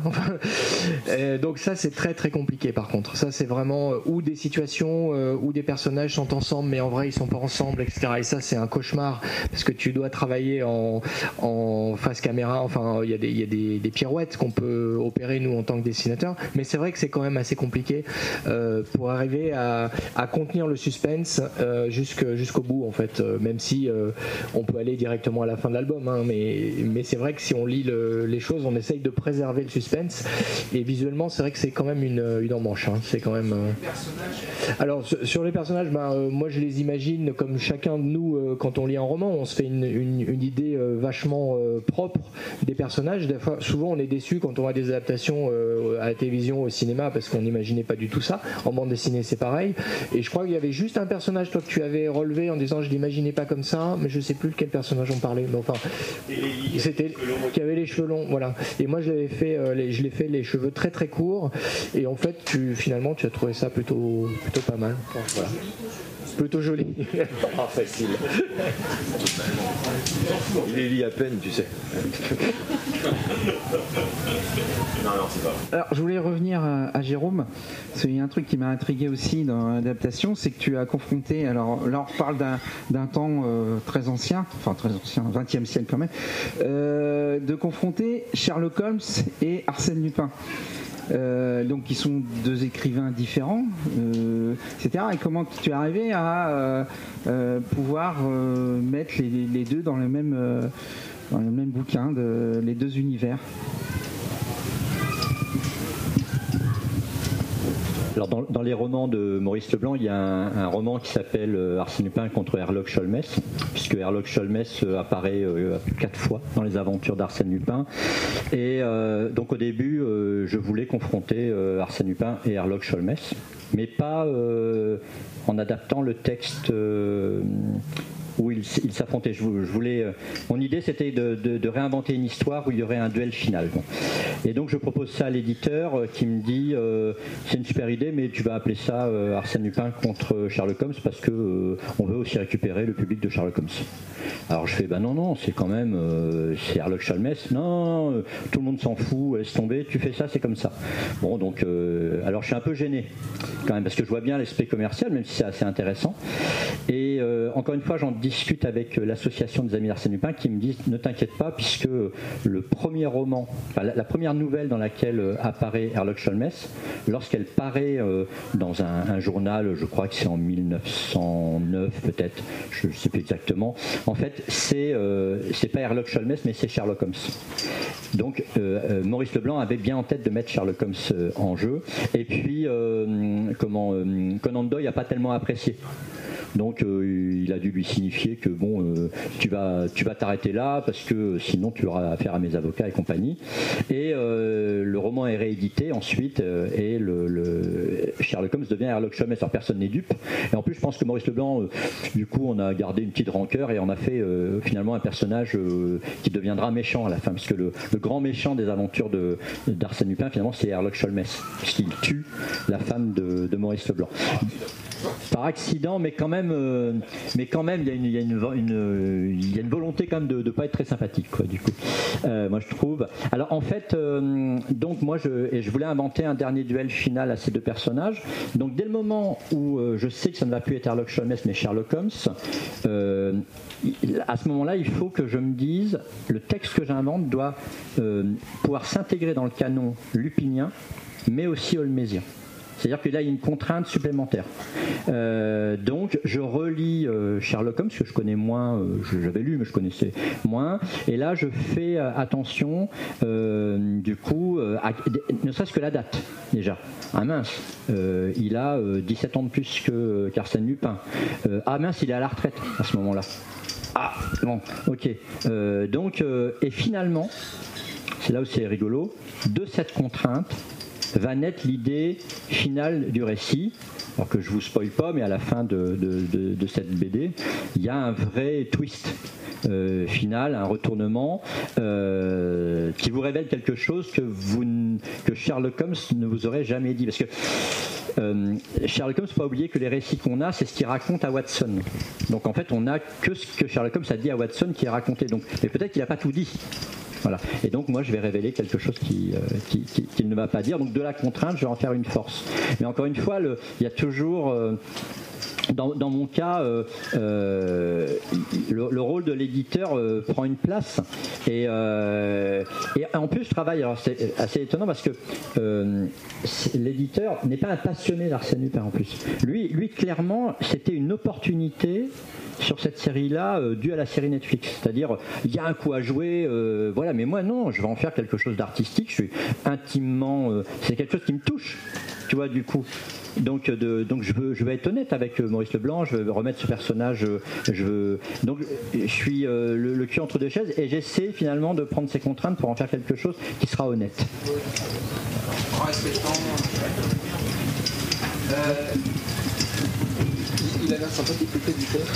On donnera, on donne pas les noms. hein. On mettra une petite fiche après. Euh, je voudrais juste 5 minutes après, euh, s'il y a des gens qui veulent poser des questions. Euh, euh, la faute à qui, franchement? On se demande. Ah, mais c'est mon public qui euh, réclamé. Euh, parce que là, donc, on a parlé d'adaptation de romans en bande dessinée.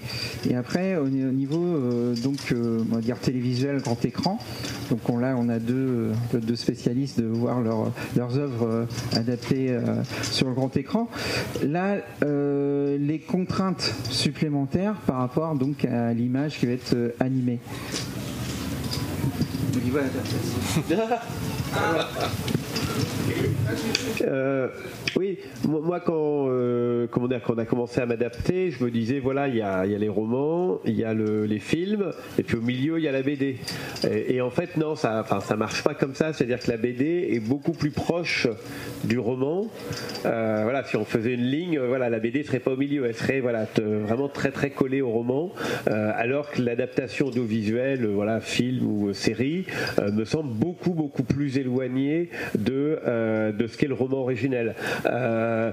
Essentiellement pour des raisons de, euh, de coûts et de, de personnes, de nombre de personnes qui vont travailler sur le projet, du nombre d'intermédiaires qui vont devoir, intervenir entre le produit final qui va être le, film ou la série et, et la BD. C'est-à-dire que la BD, on reste quand même relativement proche d'une production euh, de roman parce qu'on va être, allez, 3, 4, 5 personnes à travailler dessus, au grand maximum, un éditeur. euh, dans le cas avec Joël, ben, on était deux en fait, voilà, parfois trois. Bon voilà. Donc ça reste un, un petit projet à taille humaine où les gens peuvent se rencontrer, discuter, avec une contrainte qui est la contrainte de page, on en a parlé, qui peut être la contrainte euh, de combien va être payé le dessinateur et de combien de temps il va pouvoir. Voilà, donc on a quand même quelques contraintes, mais en dehors de ça, c'est l'artistique, l'imaginaire qui prime. Et évidemment, la BD, c'est un art de l'imaginaire.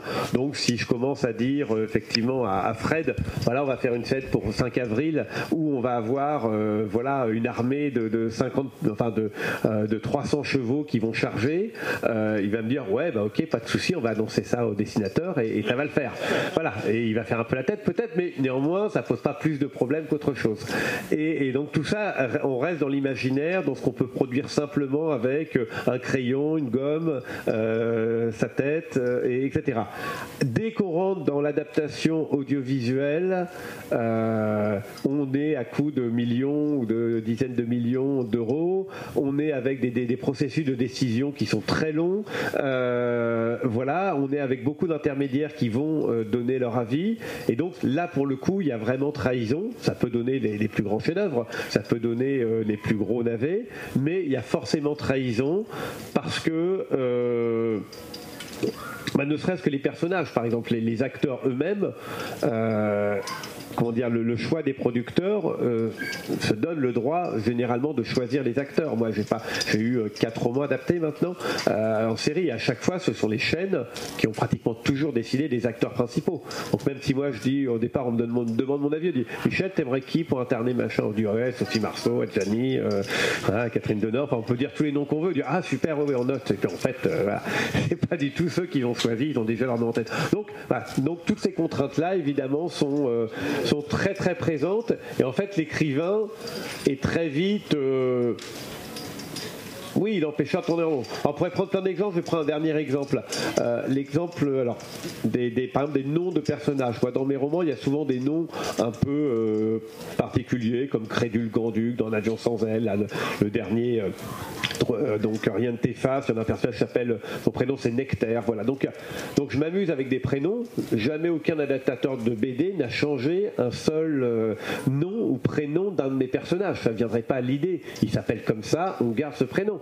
Et pourtant dans toutes les adaptations audiovisuelles, on a changé les noms, c'est-à-dire Nectaire, c'est pas possible de garder Nectaire, il va s'appeler euh, Marcel. Euh, même dans le dernier roman qui est sorti, trois vies par semaine, donc qui va être adapté, une des héroïnes s'appelle Eléa, donc c'est quand même pas méchant Eléa. Et ben les scénaristes changent en Léa, parce que déjà Eléa c'est trop compliqué. Donc vous voyez, donc là il y a une vraie trahison, c'est-à-dire qu'il y a tout un processus intellectuel qui se dit oh là Eléa, est-ce que les gens vont comprendre Eléa? Ça veut dire donc que c'est compliqué, c'est un donc on va voilà. Donc et c'est qu'un tout petit détail parmi tout le reste, hein, vous pensez qu'on modifie. Donc là, il y a plein de- d'enjeux, de, se dire on anticipe quelle va être la valeur du public, etc. Jamais pensé qu'un adaptateur de BD commence à anticiper quel va être le public, est-ce qu'il faut dessiner ça, est-ce qu'il ne faut pas dessiner ça, est-ce qu'il faut? Bien sûr que non. Euh, et donc voilà, donc là, il y a évidemment, je ne dis pas qu'il n'y a pas de dimension commerciale au BD, bien au contraire, mais en tout cas, la dimension du projet artistique prime beaucoup sur la dimension, enfin, évidemment avec la dimension commerciale et ou d'anticipation de ce qui va plaire, pas plaire, etc. Il y a, il y a aussi une qualité. euh, Une qualité des adaptations aussi, parce que par exemple, me- enfin, je devrais pas dire ça, mais Maman à tort, euh, c'est vachement bien. La- L'adaptation télé est vachement bien. Voilà. C'est euh, Un avion sans euh, bon, il y a prescription maintenant, mais c'est pas terrible, quoi. Franchement. Bah, C'est-à-dire que c'est autre chose. Quoi. Le- ils ont complètement changé la- structure même du roman. Le roman, c'est du point de vue. on est, on est, Lily, elle, erre dans Paris et elle ne- elle n'enquête pas sur elle-même. C'est son frère ou amant euh, qui, qui. Enfin voilà. Et donc ça, c'est une, ça, c'est une trahison euh, ratée. En fait, complètement ratée.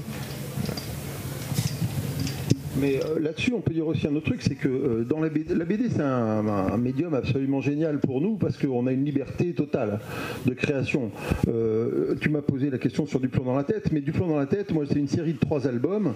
Le ressort dramatique principal, c'est que le- le- les personnages qui ont l'air d'être les héros meurent tous au milieu de l'histoire. Bon. Quand le film a été, quand a été décidé et adapté, indépendamment du fait que le scénariste de l'adaptation a- a- semble avoir mis un point d'honneur à ne pas prendre un seul dialogue de la bande dessinée, mais bon, ça c'est son problème. Euh, euh, en fait, on m'a expliqué que la, formule hollywoodienne interdit absolument de tuer la star du film au milieu du film. Donc, euh, ouais, mais Hitchcock, c'est Hitchcock.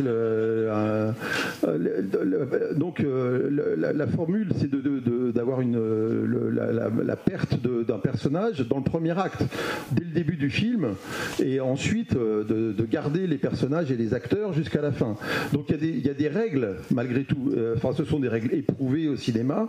Euh, Il y, a- quelques exceptions de personnages qui meurent au milieu, comme dans le film de William Friedkin, Police fédérale Los Angeles, mais ça reste une exception.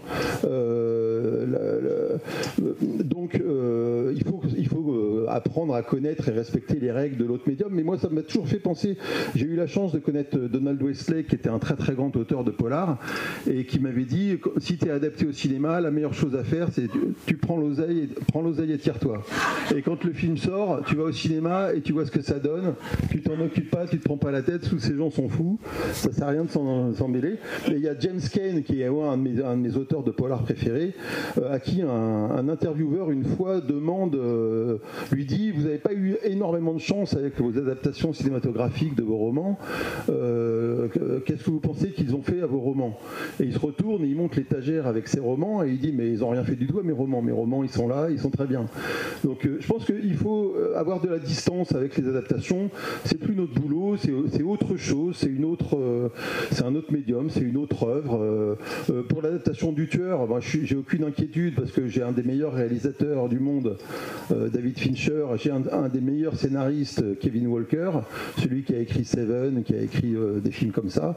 Mais, donc euh, en fait, il faut s'en remettre à la qualité des gens avec qui on travaille et puis faire confiance. Et si c'est pas bien, bah, c'est pas bien, mais c'est pas nous. Merci, belle conclusion. Euh, si vous avez des questions, bon, je- il reste quelques minutes. Vous n'êtes pas votre timide Une seule personne qui dort. Ah ouais. On a failli avoir un numéro 2. S'il avait repris des frites. J'ai pas l'habitude de.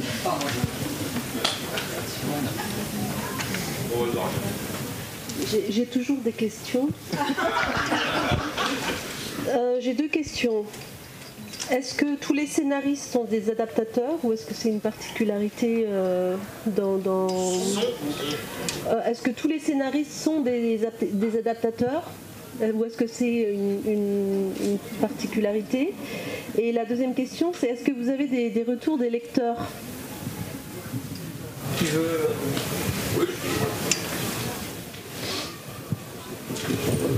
Non, tu- non, non, c'est un choix, les adaptations, c'est soit une opportunité, soit je sais pas, mais non, tous les scénaristes ne sont pas adaptateurs. Il y a d'ailleurs- des scénaristes qui refuseraient totalement l'adaptation, d'adapter, ça les intéresse pas.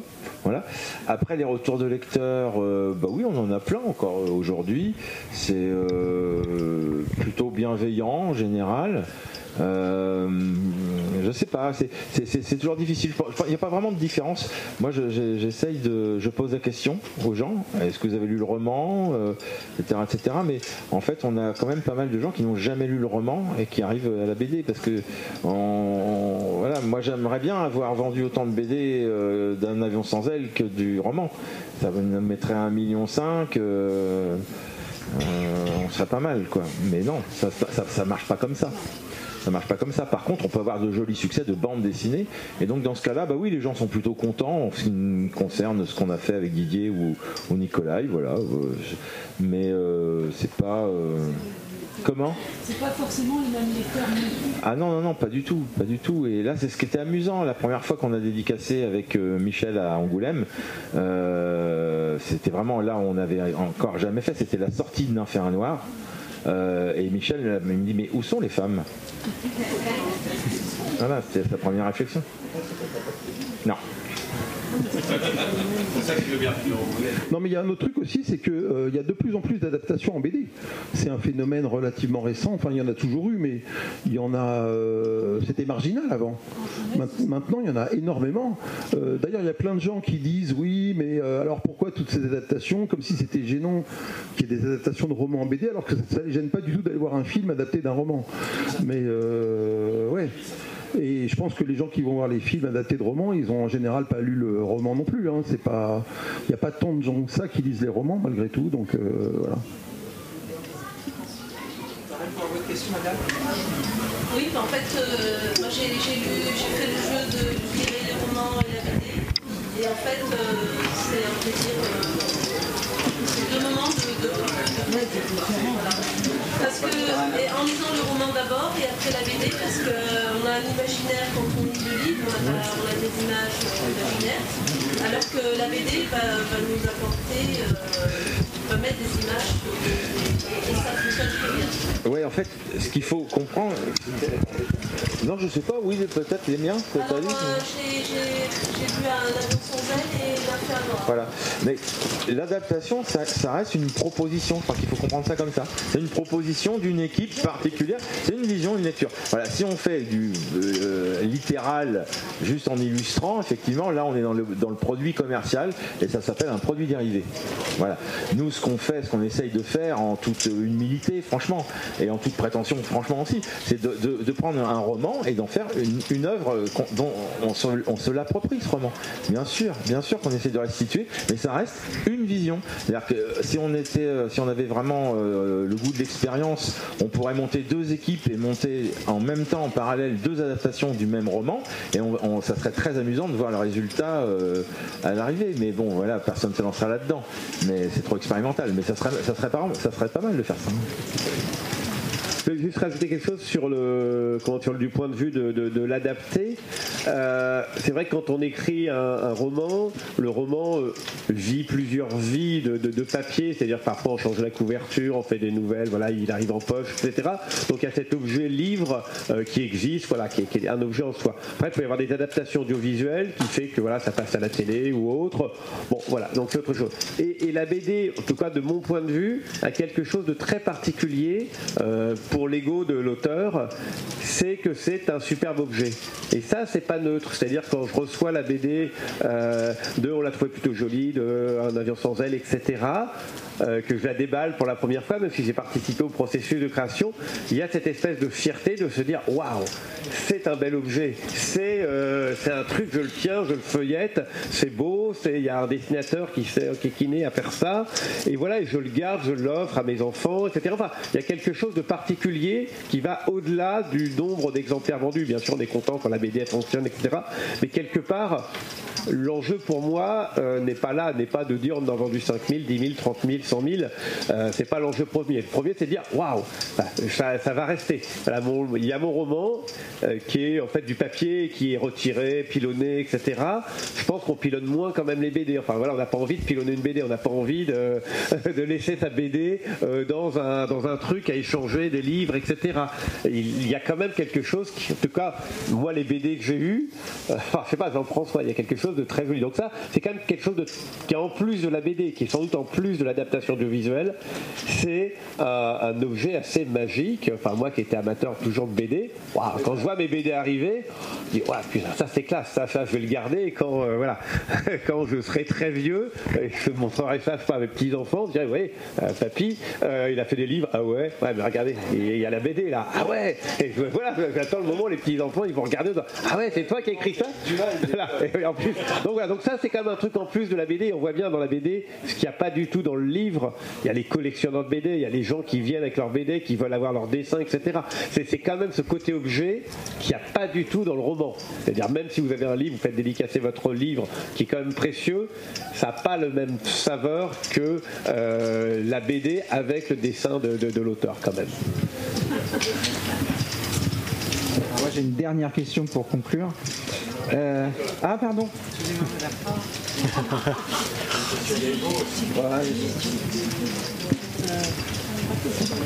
Oui, bonjour. Euh, tout à l'heure, Jé- euh, Jérôme nous parlait de, euh, sa relation avec son éditeur, et puis Fred nous disait qu'il aurait voulu faire un projet euh, d'adaptation d'un livre de David Van. Est-ce que Fred, euh, enfin, comment, comment tout, enfin, sauf Michel Bussy, mais comment vous travaillez avec vos éditeurs, et est-ce que vos éditeurs ont le, le, le final cut, comme on dit euh, Est-ce comment, comment, enfin, comment ça se termine votre travail? Est-ce que, euh, enfin, l'éditeur, euh, à un moment donné, comment il intervient dans votre travail?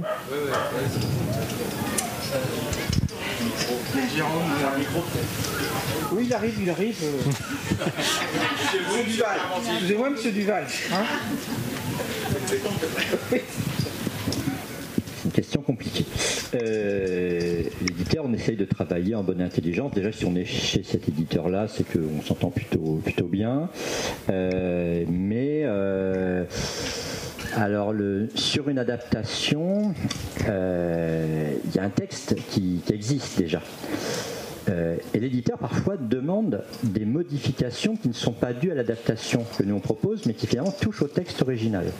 J'ai un exemple très, euh, très bête. Euh, dans Arsène Lupin contre Sherlock Holmes, a une, c'est un roman inspiré euh, de, la Bariva, un, roman assez peu connu de, de Maurice Leblanc. Et euh, il y a euh, des arbres qui sont bougés d'endroit c'est lié à l'intrigue. Et mon éditeur me dit, euh, alors c'est des saules qui sont bougés. Il me dit, euh, ah non mais les saules ça se bouge pas. J'y connais rien. Je dis oui peut-être. Enfin, Maurice Leblanc a dit que ça se bougeait. Ah non non mais si tu me- personne n'y croira. euh, si si tu fais ça, on prend pas le roman. Alors j'ai remplacé par des cailloux. Je veux dire, sauf que dans le roman, euh, le, saule, euh, il, amène des dialogues qui sont assez beaux parce que euh, il y a des personnages qui patoisent et en fait les chaulnes, les chaulnes, euh, et ça crée quelque chose d'angoissant. On ne sait pas de quoi on parle, mais les chaulnes, c'est assez beau à entendre. Et moi, je remplace ça par quoi? Je veux dire, euh, les cailloux, les cailloux, les. Donc à, un- moment, euh, mais lui, il me dit, je lui dis oui, mais là c'est Maurice Leblanc. Il me dit oui, mais euh, moi je te dis que le lecteur de BD d'aujourd'hui, donc il y a des discussions. alors ça se passe en bonne intelligence parce que parfois on, on- va lâcher, c'est pas très important au final. Là, l'expression que j'ai retrouvée pour remplacer les choses, c'est les calouettes. Une expression normande pour dire caillou. Elle est un peu moins belle, mais elle, peut fonctionner. Euh, mais là, dans le, prochain que je suis en train de faire, qui est une, euh, création, c'est un, apocryphe, un texte apocryphe. Mais par exemple, euh, l'éditeur, dans les aventures d'Arsène Lupin, c'est un personnage qui est un peu maudit dans ses histoires d'amour, qui était dû aussi au fait que c'était des romans feuilletons. Les femmes dont Arsène Lupin tombe amoureux meurent. Alors, parce qu'en fait, il- faut qu'il puisse avoir des nouvelles histoires d'amour.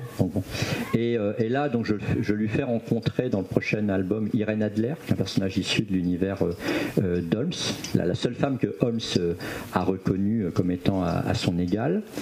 Et évidemment, dans, dans la logique lupinienne, elle doit mourir. Eh bien, l'éditeur ne veut pas parce que euh, et là il dit mais tu vois tu à chaque fois qu'il y a une femme qui apparaît dans tes BD elle meurt. Donc il dit mais au bout d'un moment tu vas euh, tu, tu, tu- enfin le lecteur euh, là tu le c'est- terrifiant pour lui. Oui mais ça fait partie de l'univers. Donc là on est en discussion. Donc mais parfois la discussion amène aussi un regard qui est, intéressant. Parfois, j'ai trouvé qu'il y avait des éditeurs qui faisaient des remarques et euh, au début, euh, gna gna gna, gna. puis on rentre chez soi et puis finalement, euh, on, se dit euh, bon alors, euh, j'essaie de mettre mon ego de côté, j'essaie de réfléchir et ça peut amener des, solutions aussi. Donc voilà, mais c'est de la discussion un rapport avec un éditeur. Et si on est si n'est pas heureux, euh, dans ce cas-là, on, on, on a tous suffisamment de métiers, on, peut aller euh, en, en voir d'autres. Euh, voilà. Moi, je vous dis, je suis un cas particulier parce que j'ai amené un projet euh, Arsène Lupin en bande dessinée euh, que les éditeurs ne voulaient pas. Donc, et très, très concrètement, euh, pendant 20 ans, on m'a dit ça n'intéresse personne, Arsène Lupin en BD, euh, c'est mort, euh, c'est des trucs de vieux. Voilà. Bon. J'ai dit non, mais c'est super, ça va. Donc, le, deal était clair. Ok, on va le faire parce que là, il y a un succès, on sent, mais ça m'a été clairement dit. Donc, je, suis rentré là-dedans en connaissance de cause. Pour ça tout à l'heure, là, vous tiquiez, quand je disais, mon éditeur m'a dit, voilà, on le fait pour le commerce, mais les choses étaient clairement dites. Par contre, il me donne les moyens de, le faire correctement. Et, et je pense qu'en ce moment, il, il voit plus que, effectivement, cette série de BD est en train de, passer. Eux, ce qu'ils pouvaient considérer comme un produit dérivé est en train, ils commencent à la considérer comme une, œuvre d'auteur. Voilà. Mais euh, voilà, donc c'est à, à échelle. euh, Puis évidemment, il y a aussi la, notoriété qu'on a tous. Euh, Si c'est Fred qui présente un, projet ou Matt, c'est autre chose que moi. Il y, a, un- poids supplémentaire. Je vous dis, moi, je je connais pas Stallone, donc tout ça. Du coup, donc voilà. Parce que quand on dit Stallone va venir vous péter la gueule si vous ne prenez pas mon scénario, bon, euh, voilà. Du coup, moi, je dis ma femme va vous dire que vous n'êtes pas gentil. euh, c'est pas pareil. Alors, deux approches en ce qui me concerne. Ah, Il y a une règle de base, c'est jamais faire lire à sa femme, hein, je te signale. Jamais.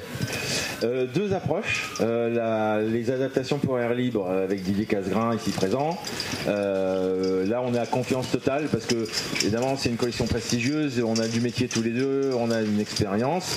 Donc là, on a une paire royale. En fait, finalement, sur ces projets-là, moi, je, le dis sincèrement, c'est plutôt Michel l'éditeur finalement parce que c'est lui qui relie. Il a, presque un regard d'éditeur parce qu'il va faire des remarques que pourrait faire un éditeur. Et en fait, moi, je le prends comme ça. C'est mon voilà.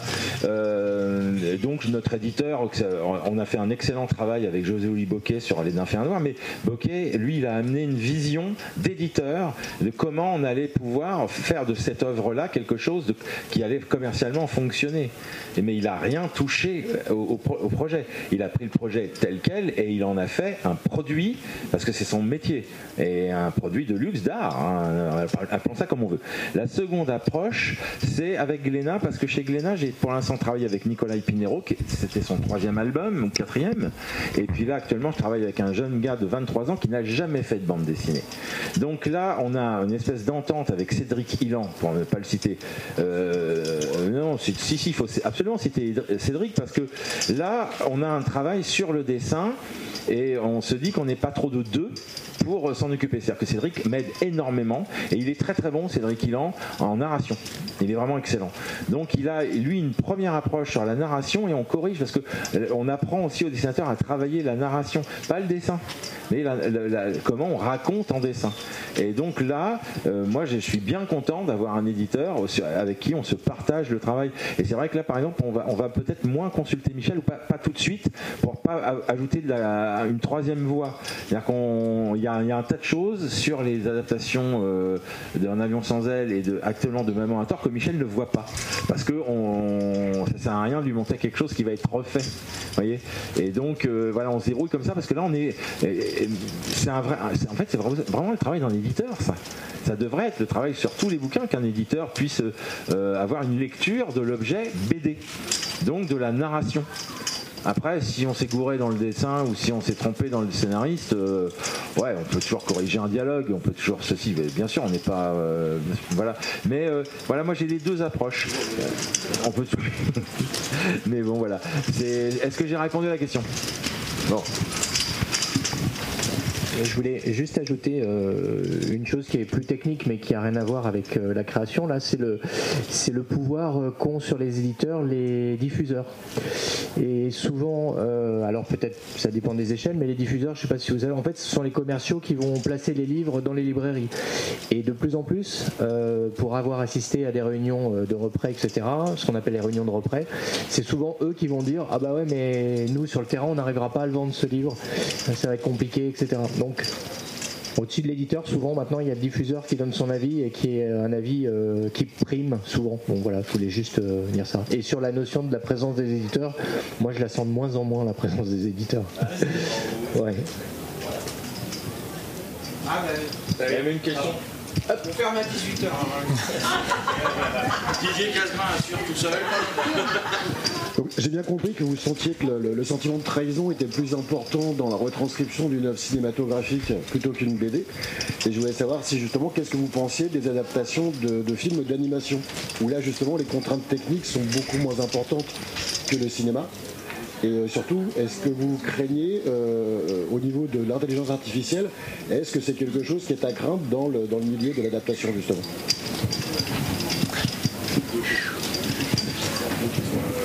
Bah, moi, sur l'animation, j'ai pas eu pour l'instant de, de vrais projets euh, d'a- de long métrage en, animation, donc je peux pas répondre. A priori, je me dirais que euh, y a un peu moins de contraintes parce qu'il n'y a pas la contrainte d'acteur, enfin, etc. Donc je pense que il y a la même contrainte de scénario, etc. Mais que si on moi, si un, un producteur part sur euh, une adaptation, par exemple, on a fait à Noir, qui, qui a toujours été optionné pour le cinéma, mais ça s'est pas encore fait.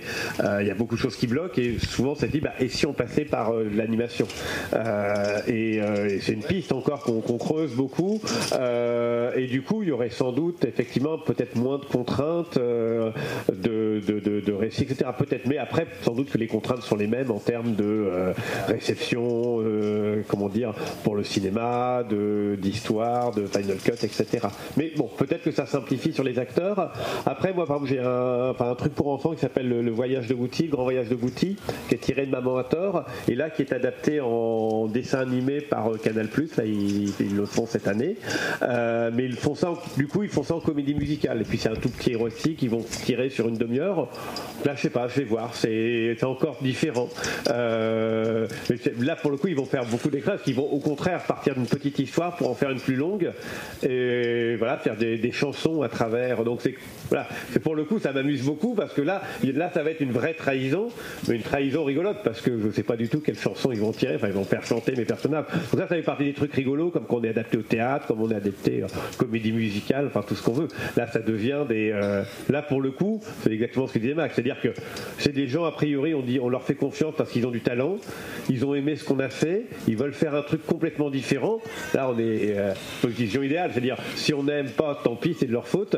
Si euh, on aime, euh, génial, c'est grâce à notre projet. Mais donc voilà. Mais au contraire, c'est vraiment une chance qu'on a des comme ça des projets qui sont tr- très éloignés du, roman euh, par des gens qui a priori sont, passionnés qui ont comme ça une, idée euh, qui peut sembler farfelue mais qui du coup pour un auteur sont assez, assez géniales quoi. et on n'en a pas si souvent comme ça des idées farfelues Ah oui, il y avait l'intelligence artificielle. La grande question de l'intelligence artificielle, euh, pas, moi, euh, ça me fait pas. Non, moi je me dis que les deux trucs que l'intelligence artificielle va pas remplacer, c'est le rapport humain, euh, donc tout ce qui est le, social en fait, et euh, tout ce qui est euh, la création, c'est-à-dire l'imaginaire. Je veux dire voilà, c'est les deux seules choses que l'intelligence artificielle va pas remplacer. Il peut remplacer tout le reste sauf ça. Donc comme on a un côté imaginaire, créatif, etc. Je me dis que on va garder encore une certaine avance pendant pendant longtemps. Avant, je sais pas, les notaires, les agences de voyage, enfin tous les métiers qui risquent de, sauter avant les nôtres, quoi. Enfin, on peut espérer. C'est mon comme ça qu'on se rassure.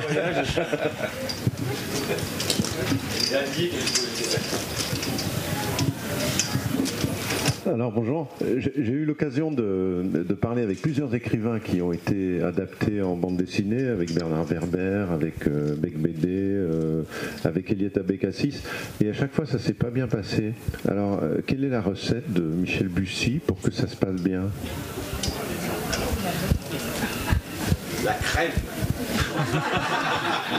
Bonne chance. Ouais, je suis entouré de gens compétents. hein, non, non, euh, non, je crois qu'il y a une règle. Bon, on va pas, monopoliser la parole, mais euh, je crois que la, première règle, c'est quand même d'aimer la BD. C'est-à-dire, je pense que quelqu'un qui un écrivain, et je pense qu'il n'y a pas tant d'écrivains qui aiment la BD que ça. Euh, quand on est un écrivain, un remarquable écrivain, mais qui ne lit pas de BD, qui n'aime pas la BD, qui ne connaît rien en BD, et qui dit, bah ok, vous voulez adapter mon roman, adaptez-le. Il y a de fortes chances que ça se passe pas très bien, parce qu'il va être déçu, parce qu'il connaît pas les codes, parce qu'il va pas s'investir dans le projet, parce qu'ils vont pas parler le même langage. Et c'est vrai que dans l'univers du, polar, souvent, euh, je pense qu'on va rencontrer un peu plus d'écrivains qui aiment la BD, parce qu'il y a des points communs de narration. Euh, quand on rencontre des écrivains qui ont lu beaucoup de BD, moi c'est mon cas, on a une envie de BD. Moi j'avais une vraie envie de BD. J'ai été voir les BD en disant j'ai envie de travailler, et du coup ça se passe forcément mieux parce que très vite on parle le même langage, parce qu'on on se sent à l'aise. Euh, et c'est vrai que on voit bien l'univers d'un salon de BD est très très proche de l'univers d'un salon polar. Il y a énormément de points communs. Voilà, on a à peu près le même type de salon et est aux antipodes de, l'univers d'un certain nombre de salons littéraires euh, où effectivement le climat va être un petit peu plus euh, peut-être guindé, un petit peu plus intellectualisé, un petit peu moins simple. Et évidemment, la BD renvoie à quelque chose de populaire, euh, pour le dire, comme le, roman de genre, hein, que ce soit la SF ou l'univers de policier, renvoie à un art populaire. Et évidemment, si a des écrivains qui euh, se définissent justement un peu contre cet art populaire, eh bien, euh, il y a un fort risque, effectivement, ils ne se reconnaissent pas dans la, BD. Euh, voilà, je peux répondre ça, mais après, il y a plein de contre-exemples. Mais je pense quand même qu'il y a, voilà, quand tu parlais de Norek, par exemple, je pense que. Oui, mais Norek, c'est quelqu'un qui aime la BD, je pense. Norek, voilà, c'est quelqu'un qui est, sur l'écriture populaire. Donc, je suis que Norek adore la BD et était super content, super fier d'avoir sa BD. Voilà. Ce qui n'est sans doute pas le cas, de, effectivement, d'un bec BD, euh, par exemple. Alors on a, on a parlé des, on a parlé justement pas mal. Jérôme a beaucoup parlé de l'éditeur. Là, là, je pense que les- le, le projet de l'éditeur est important pour que ça se passe bien. Qu'est-ce que veut l'éditeur avec cette adaptation? Il veut faire du fric ou il veut faire un bon bouquin? Et effectivement, euh, on voit aujourd'hui, euh, euh, ouais, mais on peut le faire de manière, le fric, ça peut être la cerise sur le gâteau. Si, si, l'adaptation consiste à dire, on va prendre un roman à succès ou un auteur à succès médiatique, Bec BD par exemple, et puis on va faire n'importe quoi avec. Mais sur le nom de Bec BD et de son titre qui a vendu 100 000, on va en, vendre plein. Effectivement, on voit qu'en BD, ça, ça marche pas. Donc euh, l'auteur peut être extrêmement déçu. C'est- je dis pas que c'est comme ça, parce que ce qu'a dit Michel est exact, mais donc c'est quand même l'éditeur. Nous, sur un enfer noir, par exemple, on a, on a eu deux temps. On a eu un premier temps où Dupuis était intéressé, mais on était sur un projet d'éditeur qui était cheap. Bon, bon, bon marché. Et, déjà avec Didier. hein. Et donc, euh, c'était du petit format, 5-6 cases par planche. Et puis, c'était une expérience. Michel était d'accord, voilà. Et puis, Didier a commencé à faire des pages en disant Mais moi, j'arrive pas à faire ces trucs-là. Enfin, et puis, on a commencé à faire des pages normales, en fait, en 6-7 et puis en couleur directe. Et là, on a eu un coup de bol phénoménal. C'est qu'on était chez Dupuis en disant, en disant, mais regardez, on, on va faire ça, mais là, ce que vous nous proposez comme enveloppe, c'est pas suffisant. Et Julien Papelier, pour ne pas le citer, directeur des éditions Dupuis, était dans les locaux, passe et voit les pages de Casgrain. Et ce que je vous racontais est vrai. hein. et il recule, vous voyez, comme dans un film. Il dit c'est quoi ce truc-là? Et il est, entré et on a commencé à discuter. Et Didier est parti avec une enveloppe financière euh, parce que Papelu a dit bah non, mais moi déjà ça c'est un grand format. Ce que, voulait bloquer aussi dans quand il est arrivé sur le projet, il dit pourquoi vous faites un petit format euh, avec un dessin comme ça et puis on, et on a eu la rallonge budgétaire, vraiment. Et donc là on est passé d'un truc où c'était on achète des droits à Michel Bussy pour voir ce que ça donne à un vrai projet artistique et ça change tout. Ça change tout. Et moi, je, je vois beaucoup d'adaptations euh, qui sont malheureusement peut-être faites trop vite, quoi, par des gens qui sont mal payés. Moi j'aurais dit que l'éditeur il veut d'abord gagner de l'argent et s'il le livre est bien c'est la cerise sur le gâteau. Mais, euh, mais euh, non j'allais dire pour- euh, effectivement Norek c'est un mec qui aime la BD, qui a écrit pour le- le- l'audiovisuel donc il y a une euh, comment dire une conception visuelle du, travail. Euh, Olivier Guez par exemple qui lui vient pas du tout de, même s'il avait co-scénarisé un film sur Fritz Bauer, on voit bien, j'ai bien vu que c'était beaucoup plus dur pour lui de s'adapter au, médium visuel. Notamment, il y avait un- une anecdote, mais bon, après, il était désireux d'apprendre et de comprendre, donc ça s'est bien passé quand même. Mais dans le roman, euh, Joseph Mengele mâchouille sans arrêt sa moustache. Tant et si bien qu'à la fin, ça lui fait une occlusion intestinale. Bon. Et dans, la- le roman, dans la BD, j'ai évidemment viré tout ce qui était mâchouillage de moustache parce que visuellement, euh, d'une part, c'est répétitif, donc c'est pas intéressant, et d'autre part, c'est vraiment très moche à montrer. Ça, ça, se- montre pas. Donc, mais j'avais gardé l'occlusion intestinale qui est très importante pour le fait qu'il est démasqué euh, ou à moitié démasqué. Mais donc, euh, l'occlusion intestinale intervient sans qu'elle ait été préparée. Il n'y a pas tous les setups, comme on dit. À la préparation au fil du temps. Et il me dit, mais ouais, mais alors il a il a une occlusion intestinale et on ne sait pas pourquoi. Et je lui ai dit, mais c'est pas grave en fait. D'abord, on n'a pas besoin vraiment de dire que c'est. Il y a mille raisons d'avoir une occlusion intestinale. Il a mangé des coquilles d'œufs, on s'en fiche. Et donc, mais il, a fallu vraiment que je lui explique que, un, c'était pas important, et deux, c'était pas montrable. Visuellement, c'était pas compréhensible. On peut pas montrer en BD un mec qui mâchoue sa moustache et qui avale des poils. Ça, ça marche pas. Donc euh, voilà, il y a des, c'est des choses comme ça, mais pour ça, il faut que. Euh, mais il y a des écrivains, je pense, qui peut-être ne, ne sont hermétiques à ce genre de problématiques strictement euh, visuelles et BD en fait. Alors je vais poser ma dernière question, ça- et c'est bien ce que tu viens de dire, parce que ça... Ah, ah ouais, ouais, ouais. Il fait, il- il fait comme ça Guy Lux, il fait aussi. Euh, donc ça va être pour euh, chacun à répondre à cette question. Question à 100 000, puisque c'était le chiffre qu'on a évoqué tout à l'heure.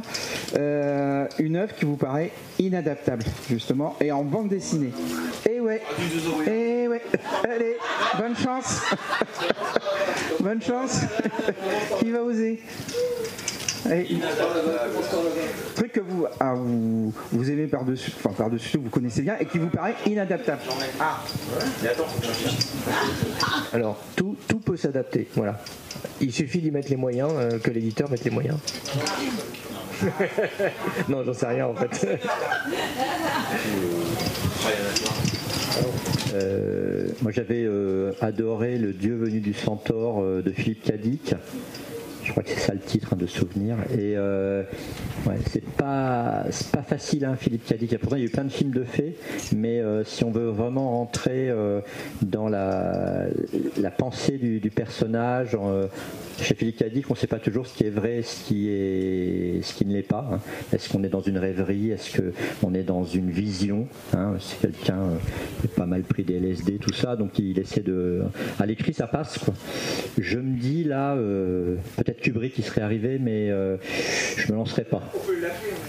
Oui, oui, oui, hein, du coup, euh, il est en train de boire un coup avec Maurice Leblanc. donc, euh, Non, mais voilà, donc par exemple, là, je pense que c'est pas, pas évident. Et Michel, est-ce que tu penses que tous tes bouquins sont adaptables? Alors, ah, voilà, donc comme ça je m'en sors, moi j'ai une question, c'est vous dire. Si, moi je pense que oui, tous les livres sont, sont, sont adaptables, et plus c'est réputé inadaptable, et plus finalement le, le challenge est, est grand de, de l'adapter. Donc effectivement, il y a un roman qui est au soleil redouté, euh, que, que Fred euh, ne veut pas adapter, enfin il pense que c'est inadaptable. C'est vrai que c'est excessivement compliqué d'être euh, adapté, mais, mais je pense que c'est, on peut toujours trouver, enfin c'est ça qui est amusant, c'est toujours trouver un biais. Si on prend les, quand même vos deux deux qui étaient à la fois d'un fer noir et qui à la fois, on l'a trouvé plutôt jolie. C'est quand même deux romans qui, sur le papier, sont inadaptables. C'est-à-dire dans, dans le principe même du roman, il y a des choses qu'on ne peut pas montrer. C'est vraiment les deux romans sur lesquels on, il y a des choses. On ne peut pas les montrer, et pourtant les BD existent et ont fonctionné très bien. Donc euh, voilà, c'est de la difficulté, de la contrainte que naît euh, finalement l'intérêt. Donc voilà, donc c'est euh, au soleil redouté. Là, j'en ai créé un autre qui est là, qui pour le coup serait impossible. Après, alors, qui se développe un petit peu quand même. L'idée du roman, c'est quand même qu'il y a des choses, mais c'est le cas de fer noir par exemple, euh, où on joue sur le fait que le lecteur ne voit pas. Et donc, il y a forcément une marge entre ce qu'on imagine et, euh, la réalité. Donc, c'est là-dessus qu'effectivement, le visuel ne peut plus fonctionner. Mais après, comme euh, tout l'art, c'est de, transformer, bah, la preuve, c'est qu'on peut aussi s'amuser, on peut aussi mentir avec des images, etc. Donc, voilà. Donc, au soleil redouté, c'est le seul. Alors, je dis après, il faut que je me penche dessus pour voir comment on peut l'adapter. Voilà. Alors moi, je, le Sailor Douté, c'est- c'est- je pense que c'est ma conviction. Après, peut-être qu'une équipe y arrivera, hein. mais moi je pense que ça ne donnerait pas une bonne bande dessinée. C'est ça que je pense surtout. C'est que Sailor Douté ne donnerait pas une bonne BD. Voilà. Donc à partir de là, c'est un frein. Et voilà. Et sinon, euh, pour la bonne bouche, inadaptable. mm, euh, je pense à plein. Julien Gracq, difficile. Moi, j'adorais adapter le rêvage des cirques, mais comment? Euh, J'en sais rien. Je, pense que c'est trop gros pour moi. Et euh, définitivement Claude Simon, impossible. Les Géorgiques, impossible. C'est un de mes romans préférés. Euh, vous avez trois temps, trois, trois, trois époques dans la même phrase. C'est pas trois époques comme chez Bussy en trois chapitres. Là, c'est par moment dans la même phrase. Il y a trois époques. Et puis Claude Simon, c'est Claude Simon. C'est là, c'est un niveau littéraire pour moi sacré. On n'y touche pas.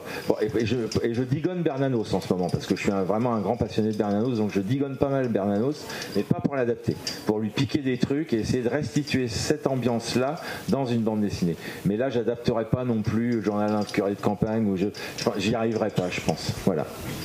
Et le dernier mot euh, Alors moi je suis d'accord, il y a des trucs qui sont peut-être personnels mais qui sont presque de l'ordre du sacré et auquel moi pour moi ce serait Kafka. Je vois pas comme je pense que c'est pas adaptable mais c'est, de l'ordre du, sacré aussi. Euh, il y a trop de choses, c'est trop riche, c'est trop euh, c'est trop profond, c'est trop il y, a, quelque chose que je me sentirais pas de et, et d'une manière générale pour moi sont inadaptables les livres que j'aime pas. Enfin voilà ce que je disais au début. Euh, je me vois pas du tout passer trois mois avec un livre que j'aime pas du tout. Ce serait un pinceau épouvantable et ça, je voudrais pas.